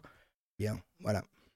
Et c'est multinational, comme tu disais un peu plus tôt, donc il y a des interrelations avec l'État, et l'État suisse, bah, c'est quand même très, très à droite. Par très à droite, je veux dire, c'est souvent des gens qui ont, s'ils sont pas dans les comité euh, euh, de, de, direction des grandes entreprises ont des liens euh, aussi ou ce qu'on appelle les portes tournantes c'est aussi quelque chose qu'on voit en Suisse mais j'ai l'impression que cet État il soutient quand même tout le temps oui mais il n'y a pas de il y a pas de différence à mon avis qualitative entre l'État j'appellerais l'État bourgeois ou l'État capitaliste en Suisse et mmh l'État capitaliste en France, en Allemagne, aux États-Unis. Ou, même logique. non, c'est la même logique, c'est la même, les mêmes liens. Euh, c'est un État profondément bourgeois, c'est-à-dire qu'il est, entre guillemets, pénétré de toutes parts par euh, les milieux capitalistes, avec euh, le, les chaises musicales, les, ou voilà, un dirigeant de, de telle ou telle organisation patronale ou un grand patron lui-même. On l'a vu récemment euh, au Conseil fédéral, il y a quand même eu des gens comme Villiger, euh, tout bien, etc., ou bien, des grands patrons, des dirigeants d'organisations patronales, enfin, font d'abord leur mmh carrière au sein de, de, ces associations, puis ensuite deviennent hauts fonctionnaires dans la haute administration, bien, de préférence euh, euh, dans le, la, division du commerce au sein du département de l'économie publique, à mmh. choix au sein euh, de ce qui représente les banques au sein de, du ministère des Affaires étrangères, et puis après retourne à un poste plus élevé dans une, grande entreprise ou une association patronale, puis après deviennent conseillers fédéral, et puis sont récompensés comme euh, vient d'être a été récompensé il y a quelques années, euh, euh, notre ancienne ministre de l'Intérieur, j'ai oublié son nom, qui est maintenant au conseil d'administration de Securitas, euh, ou bien d'autres qui vont pantoufler ensuite dans les conseils d'administration de Nestlé ou de l'UBS ou du Crédit Suisse, parce que voilà, ils ont maintenant le carnet d'adresses nécessaire pour être utile à ces grandes entreprises. Bon, mmh. mais là, il y a strictement, pour autant que je puisse voir, ma compagne est en train de travailler sur les associations patronales américaines euh, depuis maintenant une dizaine d'années. Euh, bien, on discute souvent, euh, fondamentalement, de ce que comprendre de ce qu'elle me raconte sur le patronat américain, c'est exactement la même chose. Et puis, de ce que j'ai lu, mmh quand même pas seulement travailler sur le patronat suisse et donc aussi sur d'autres patronats. On a fait toute une, série de cinq ou six colloques avec des collègues français, allemands, anglais, etc. C'est la même chose en Italie, c'est la même chose. il n'y a pas de différence significative. Mhm. Ok. Il y a euh, la relation avec l'Afrique du Sud qui m'intéresse particulièrement puisque ben, euh, mon épouse est, sud-africaine et puis euh, il y a eu toute évidemment une oppression hein, du centre sur, enfin par les colons d'abord et puis euh, l'apartheid euh, dont on se souvient, qui était encore il n'y a pas si longtemps. Et je crois que tu as aussi écrit euh, sur la relation économique de la Suisse avec le régime d'apartheid de, l'époque. Y a-t-il des, choses à dire là-dessus? Je suis aussi très ignorant. oui, donc on a, obtenu le professeur Bouddha et Temad et ma collègue, la, la docteure Sandra Bott, on a obtenu une, recherche de, si mes souvenirs sont bons, de deux ans, en 2001 ou 2002, je ne me rappelle plus très bien, pour une recherche sur les rapports entre les, rapports économiques entre la Suisse et l'Afrique du Sud. On est dans un schéma classique où là, disons, les enjeux fondamentaux du point de vue suisse portent surtout sur les questions financières. C'est-à-dire, c'est c'est clair, les, relations commerciales, c'est-à-dire la possibilité d'exporter euh, des marchandises euh, suisses euh, vers de l'horlogerie, etc., des machines, etc., vers l'Afrique du Sud, ça compte, mais disons, ce n'est pas un débouché très important.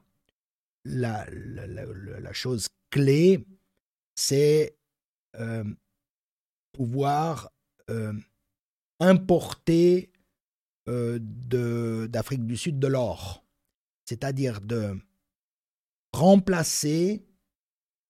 Euh, il faut comprendre donc depuis le début du XXe siècle, l'Afrique du Sud est le plus gros et, va le rester jusque dans les années 80. Alors, il y a l'Union soviétique qui joue aussi un rôle important. Je ne me rappelle plus très bien si c'est l'Afrique du Sud ou l'Union soviétique qui est le plus gros euh, producteur d'or. Mais évidemment, les entreprises privées ne peuvent pas euh, euh, trop, disons, investir, en, ne peuvent pas investir en Union soviétique. Bon, c'est un régime différent, etc., etc. Même si c'est en partie aussi la place financière suisse qui va commercialiser l'or soviétique. Mais la grande affaire, c'est qui va commercialiser depuis le début du XXe siècle l'or sud-africain. D'accord? Et ça, c'est la raison, disons, de, de la guerre de la, Grande-Bretagne contre les colons d'origine néerlandaise, euh, bien les, guerres des bourgs, comme on dit, euh, bien, mhm. puis qui finissent par, euh, finissent par s'imposer après une vingtaine d'années d'une guerre coloniale atroce, atroce, parce qu'il faut même souligner, parce qu'aujourd'hui l'image de la Grande-Bretagne, c'est que c'était un colonialisme plus sympathique et plus gentil que le français, etc. Tout ça, c'est du baratin total. C'est, une guerre atroce, bien, comme, comme la guerre qu'ils ont menée en Inde, etc. Bon, bref. Et il s'impose. Et donc, c'est les quelques banques londoniennes qui deviennent, pendant, disons, jusqu'après la Deuxième Guerre mondiale, le, ce qu'on appelle le pool de l'or, c'est-à-dire qu'ils vont commercialiser, qu'ils vont acheter directement. L'Afrique du Sud va vendre son or à ces banques euh, euh, londoniennes qui ensuite vont le vendre aux autres, etc. Bon. Et les banques suisses s'intéressent et font de très gros efforts dès la Deuxième Guerre mondiale pour prendre la place du pool de l'or. Ça, c'est, je pense que c'est un, disons, le, un des principaux enjeux, disons, des relations entre la Suisse et l'Afrique du Sud. Et finalement, elles y parviendront dans les années 60, c'est-à-dire à faire que l'Afrique du Sud va écouler l'essentiel de son or, d'abord à travers euh, le, le, pool de l'or va se déplacer à Zurich, si vous voulez. Donc d'abord à travers les, grandes banques suisses. Voilà, disons, un aspect très important. Un autre aspect très important, c'est que, et c'est toujours dans le domaine financier, c'est que l'Afrique du Sud, en raison du régime d'apartheid, bien, euh, va être soumise à des sanctions, euh, disons, au départ euh, très légères, mm. mais qui quand même se durcissent au fil des années, notamment l'indépendance des pays africains qui ensuite adhèrent à aux Nations Unies et font pression pour que les sanctions deviennent plus importantes, jouent un certain rôle, ce qui fait que dans les années 70-80, on assiste à des sanctions de plus en plus, disons, importantes et deuxièmement, un durcissement aussi du régime du point de vue intérieur.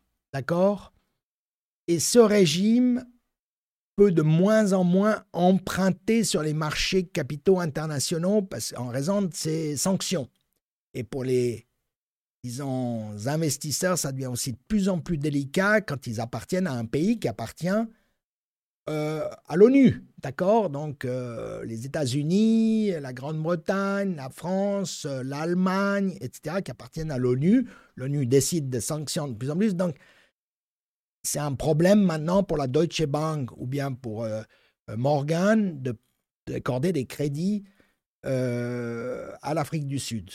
Et qui va sauter dans la brèche, c'est en large partie les banques suisses, donc qui vont prêter euh, des fonds de plus en plus importants dans les années 80 euh, à l'Afrique du Sud.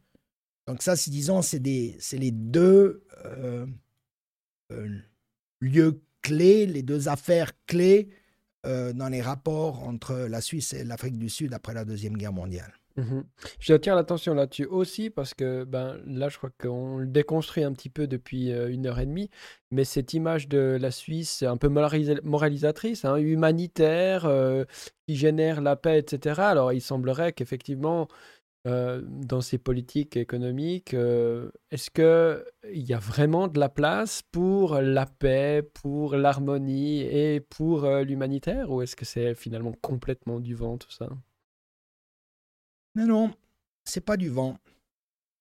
Non, non, la Croix-Rouge et le Comité international de la Croix-Rouge existent réellement.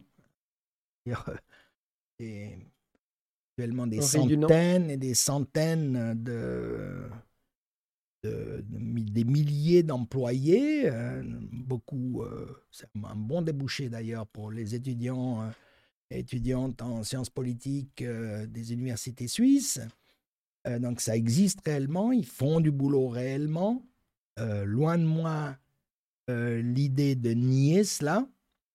les bons offices de la Suisse ont existé réellement, c'est-à-dire que pendant la Deuxième Guerre mondiale, la Suisse, l'État suisse a représenté les intérêts des différents belligérants chez les autres, d'accord? Donc la Suisse représentait le gouvernement anglais ou le gouvernement français ou le gouvernement américain, états-unien, dans des régions contrôlées par l'Italie ou euh, contrôlées par l'Allemagne nazie, et réciproquement. Pour garder les canaux de communication. Pour garder, mais surtout, non, c'est plus important que ça. C'est pour ça que euh, je, dis qu'il y a, c'est pas seulement de, de, l'abstrait, c'est pas seulement du discours, c'est pas seulement de l'image, c'est pas seulement de la propagande, mais euh, c'est euh, euh, s'occuper, enfin, essayer de surveiller que les prisonniers de guerre, et Dieu sait si les prisonniers de guerre sont nombreux,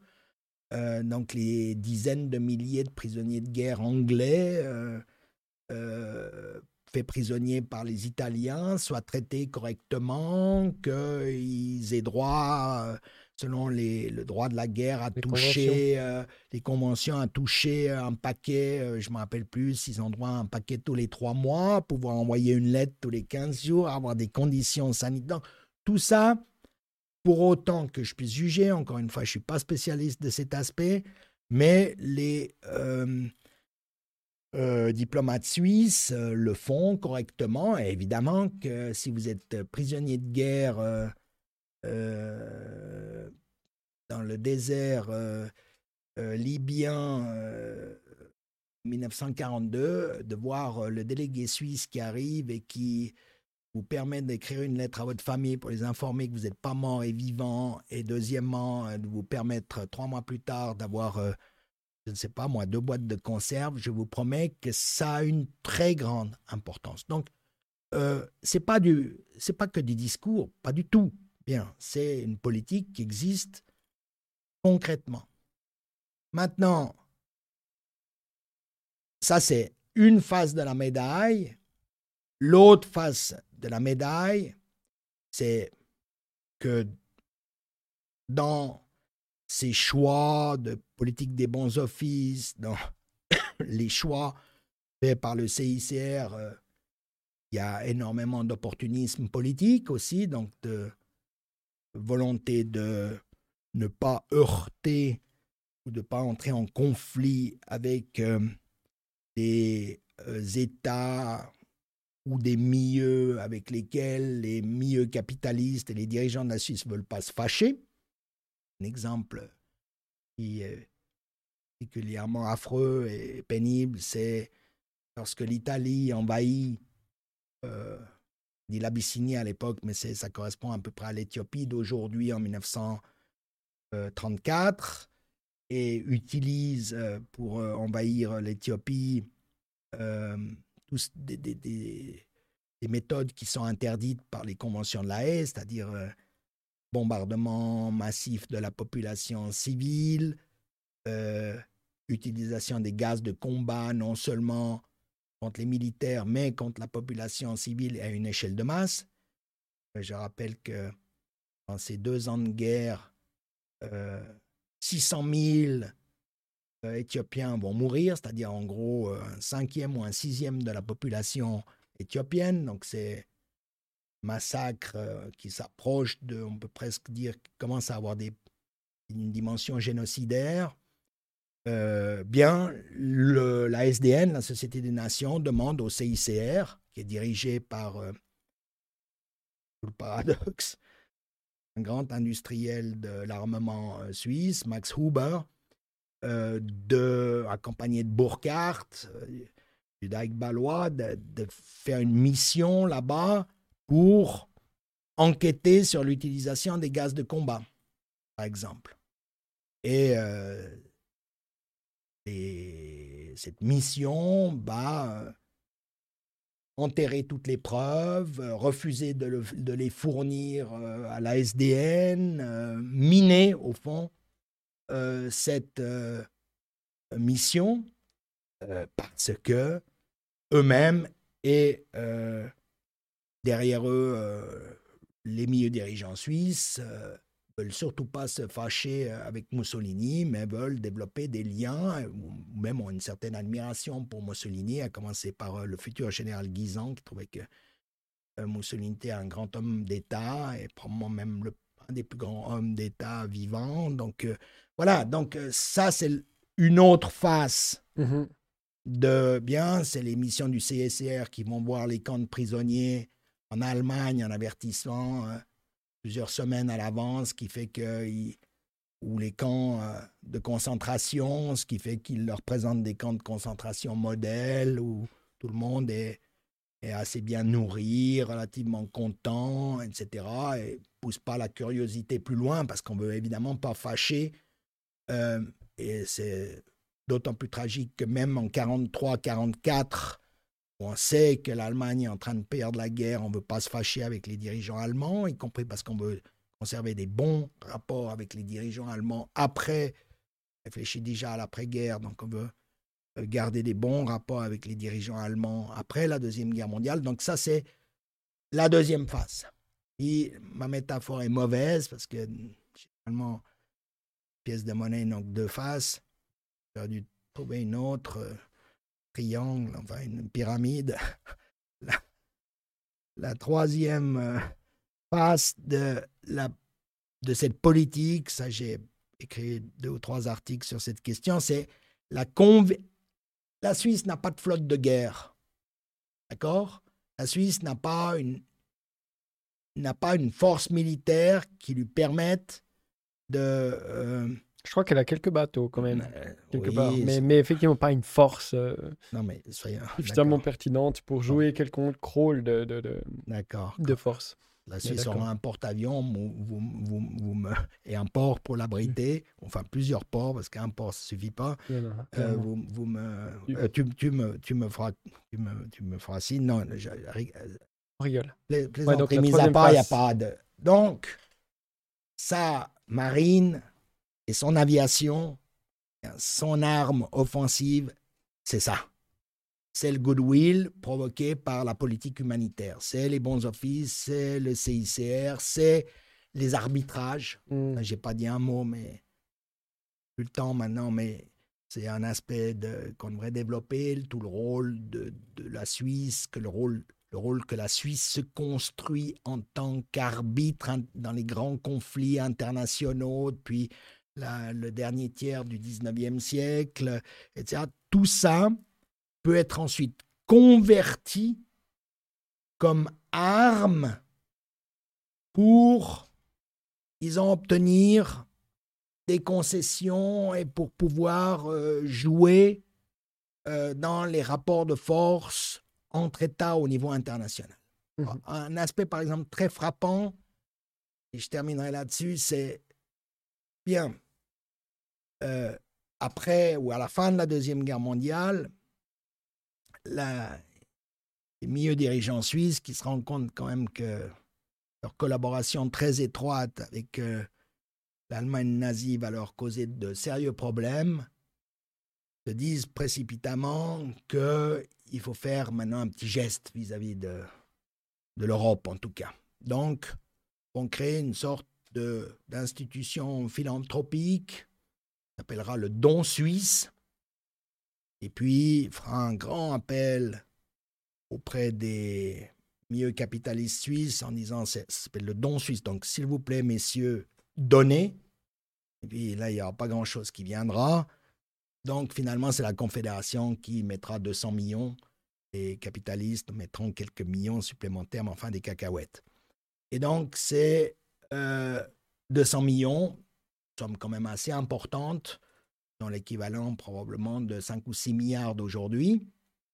Et ensuite, ils vont, avec ça, payer bien essentiellement des biens de première nécessité, alimentaires, les condensés, etc. C'est des couvertures, ben pour l'Europe, c'est un chaos total, des destructions hallucinantes, bien. La Grèce, en, en l'hiver 43, 44, euh, Athènes, euh, je ne sais pas combien de centaines de milliers d'Athéniens meurent de faim, donc c'est une situation terrifiante, la fin de la Deuxième Guerre mondiale. Et là, les Suisses vont distribuer des colis. D'accord? Mais en choisissant très soigneusement, et là, de nouveau, c'est l'autre face. Alors, le colis, c'est bien. OK, c'est super d'envoyer une boîte de conserve et du lait condensé à des enfants euh, qui, sinon, crèveraient de faim.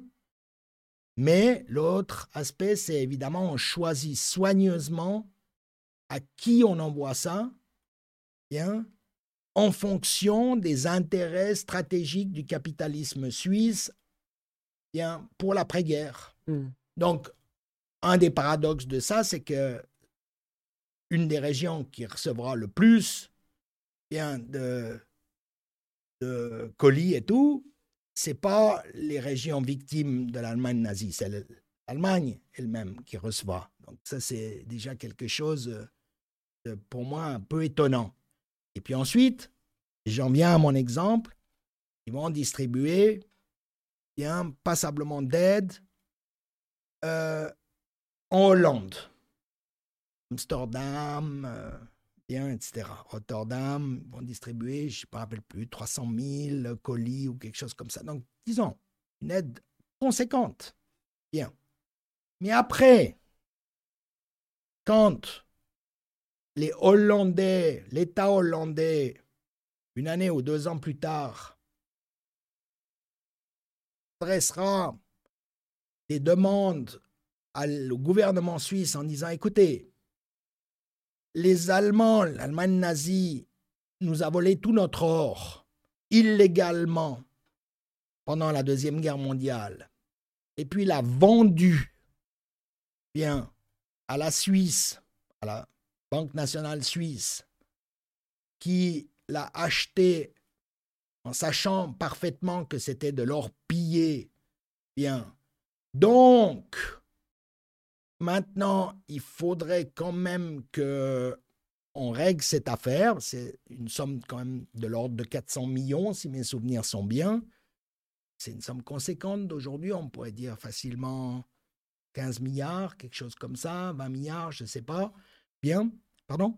Oui, tu es un peu loin du micro. Ah, excuse, moi Donc, quand le gouvernement hollandais essaye de faire des démarches pour dire maintenant on aimerait récupérer cet or, ou on aimerait en tout cas une indemnité ou quelque chose comme ça, bien le gouvernement suisse euh, refuse, notamment en disant mais vous êtes vraiment terriblement ingrat, qui vous est venu en aide euh, il y a deux ans, bien, et puis ils alignent euh, les centaines de milliers de francs, les millions de francs et le, les, colis, etc., qu'ils ont envoyés. Et au fond, j'ai pu voir que les Hollandais étaient désarmés. C'est-à-dire qu'à l'intérieur du gouvernement hollandais, on se dit, bon, on ne peut pas insister parce que c'est vrai, dans la population, il y a beaucoup de reconnaissance mmh à l'égard euh, du gouvernement suisse. Donc, on ne peut pas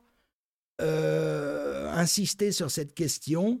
Alors, ce n'est pas la seule raison pour laquelle ils abandonnent. Il y en a d'autres, bien évidemment, mais disons, ça joue un certain rôle dans le fait que le gouvernement hollandais, finalement, insistera pas puis abandonnera mmh toute l'affaire, alors que de fait, bien, ils avaient droit, évidemment, à une réparation euh, importante pour, ce, pour ce, cette complicité de recel, si on veut. Voilà. Preuve en est que la Suisse n'est pas euh, une puissance si petite et, démunie. Et je conclurai, puisque effectivement euh, tu vas devoir y aller, avec une question qui est plutôt sur l'homme, parce que là, tu as parlé en tant euh, que historien, avec quand même, enfin, c'est assez froid tout ce que tu, tu, racontes comme ça, mais est-ce que tu as une position, je dirais pas morale là-dessus, mais qu'est-ce que Sébastien Gay, en tant qu'homme, il, il, il, comment, comment expliquer ça? Comment tu te positionnes sur cet impérialisme euh, dont tu as compté un peu toutes les facettes euh, suisse? Euh, Il y a une critique à faire de ça, il faut que ça change. Au contraire, tu trouves que c'est un équilibre finalement qui, convient bien. Et puis, ma foi, on, prend le mal avec le bien, un mal pour un bien. J'ai envie d'entendre un tout petit peu l'homme et puis on finira un peu là-dessus.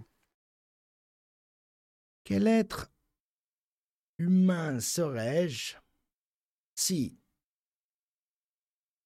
ça fait je sais pas combien de temps maintenant, depuis une heure et demie ou deux heures, je parle de tout ça, et je dirais, oh, moi, moi, rien à cirer.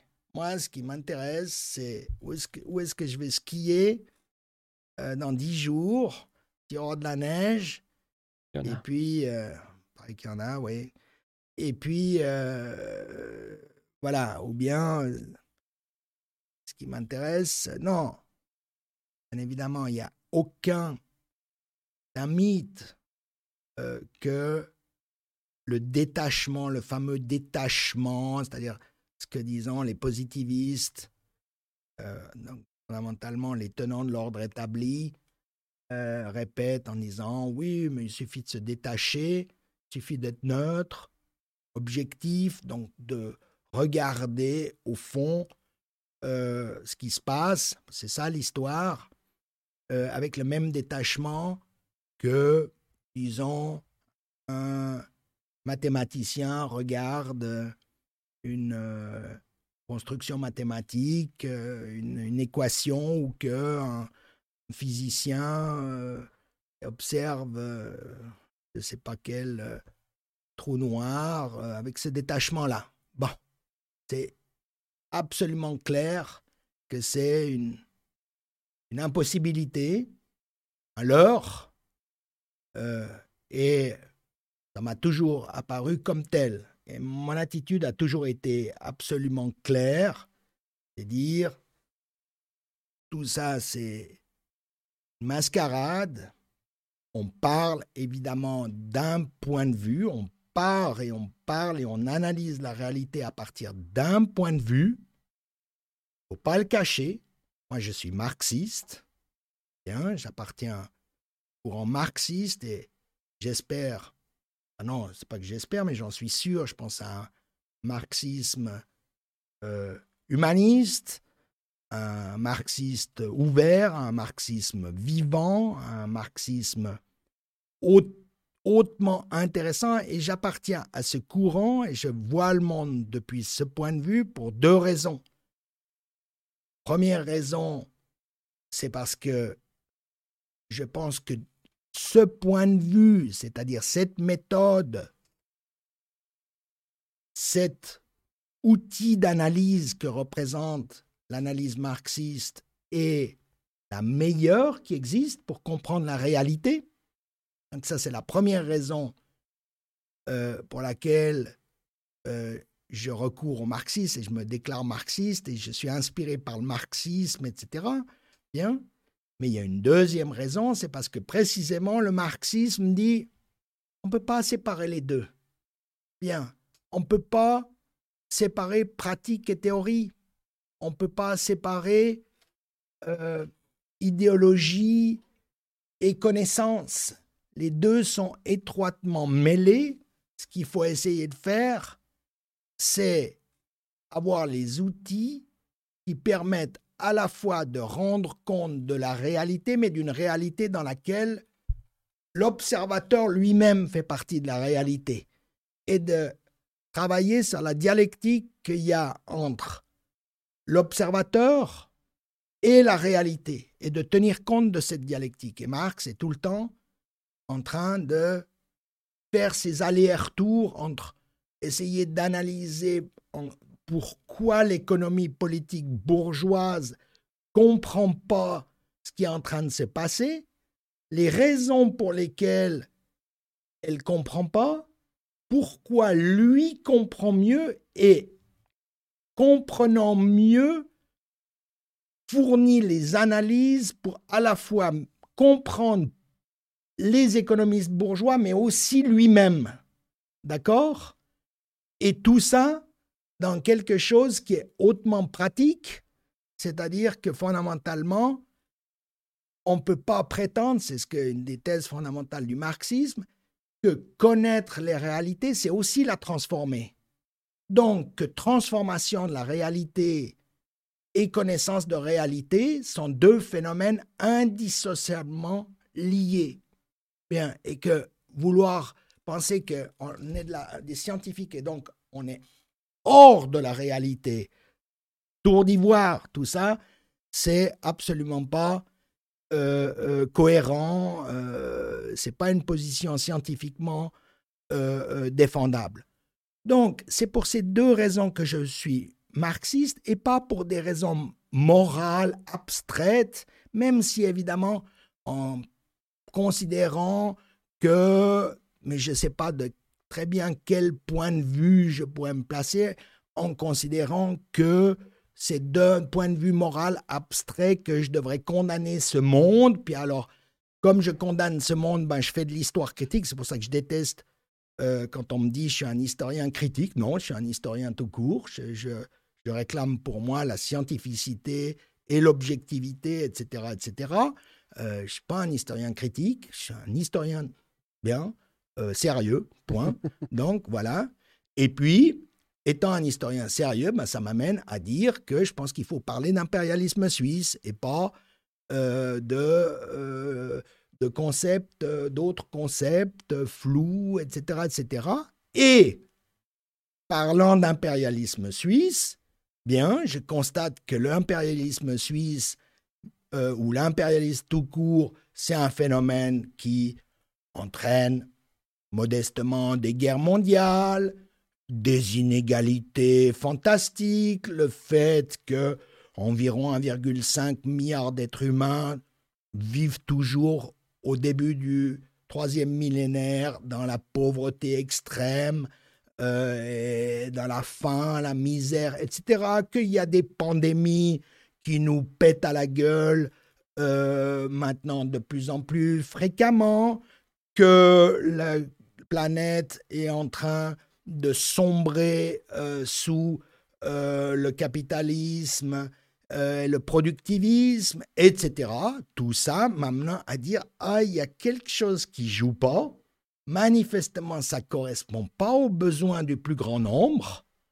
Bien, je ne pense pas que les besoins du plus grand nombre, c'est euh, que dans 20 ou 30 ans, euh, il fasse 4 ou 5 degrés de plus sur la planète et qu'il y ait des mouvements migratoires qui touchent quelques centaines de millions, quelques milliards d'êtres humains qui seront obligés de foutre le camp.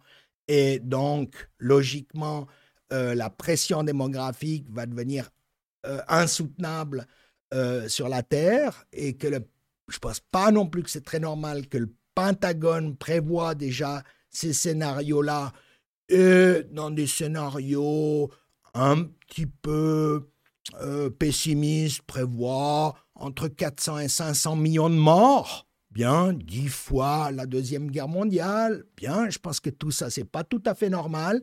Je pense avoir identifié que c'était un système social, un système de rapport de euh, propriété, c'est-à-dire que j'appelle capitalisme, qui est à l'origine, que c'est la dynamique de ce système qui est à l'origine de euh, euh, ces contradictions et de fait que l'évolution social, économique, culturel, etc., correspond en rien aux besoins fondamentaux du plus grand nombre. Et donc, ça m'amène à me dire, il faudrait changer les règles du jeu, pas changer deux, trois petits trucs, etc., mais changer radicalement les règles du jeu. Voilà en gros, euh, euh, disons, comment je définirais ma position à la fois euh, scientifique et, comme tu le disais, en tant qu'homme. Mais je suis pas il n'y a pas d'un côté l'homme, puis de l'autre côté le scientifique. Il y a un gars qui s'appelle Sébastien Gay, puis c'est, je ne sais pas comment l'appeler, un scientifique de sexe mâle. Euh, et qui, euh, mais que c'est un tout. Et puis j'essaye d'être le plus cohérent, bien, parce que c'est difficile de reprocher au capitaliste d'être, par exemple, incohérent, irrationnel, et de soi-même ne pas chercher à être le plus rationnel possible. Et en cela, je te remercie énormément euh, pour cette euh, interview. Sébastien Gay, c'était un plaisir. À plus. Pour moi aussi. Ciao. Au revoir.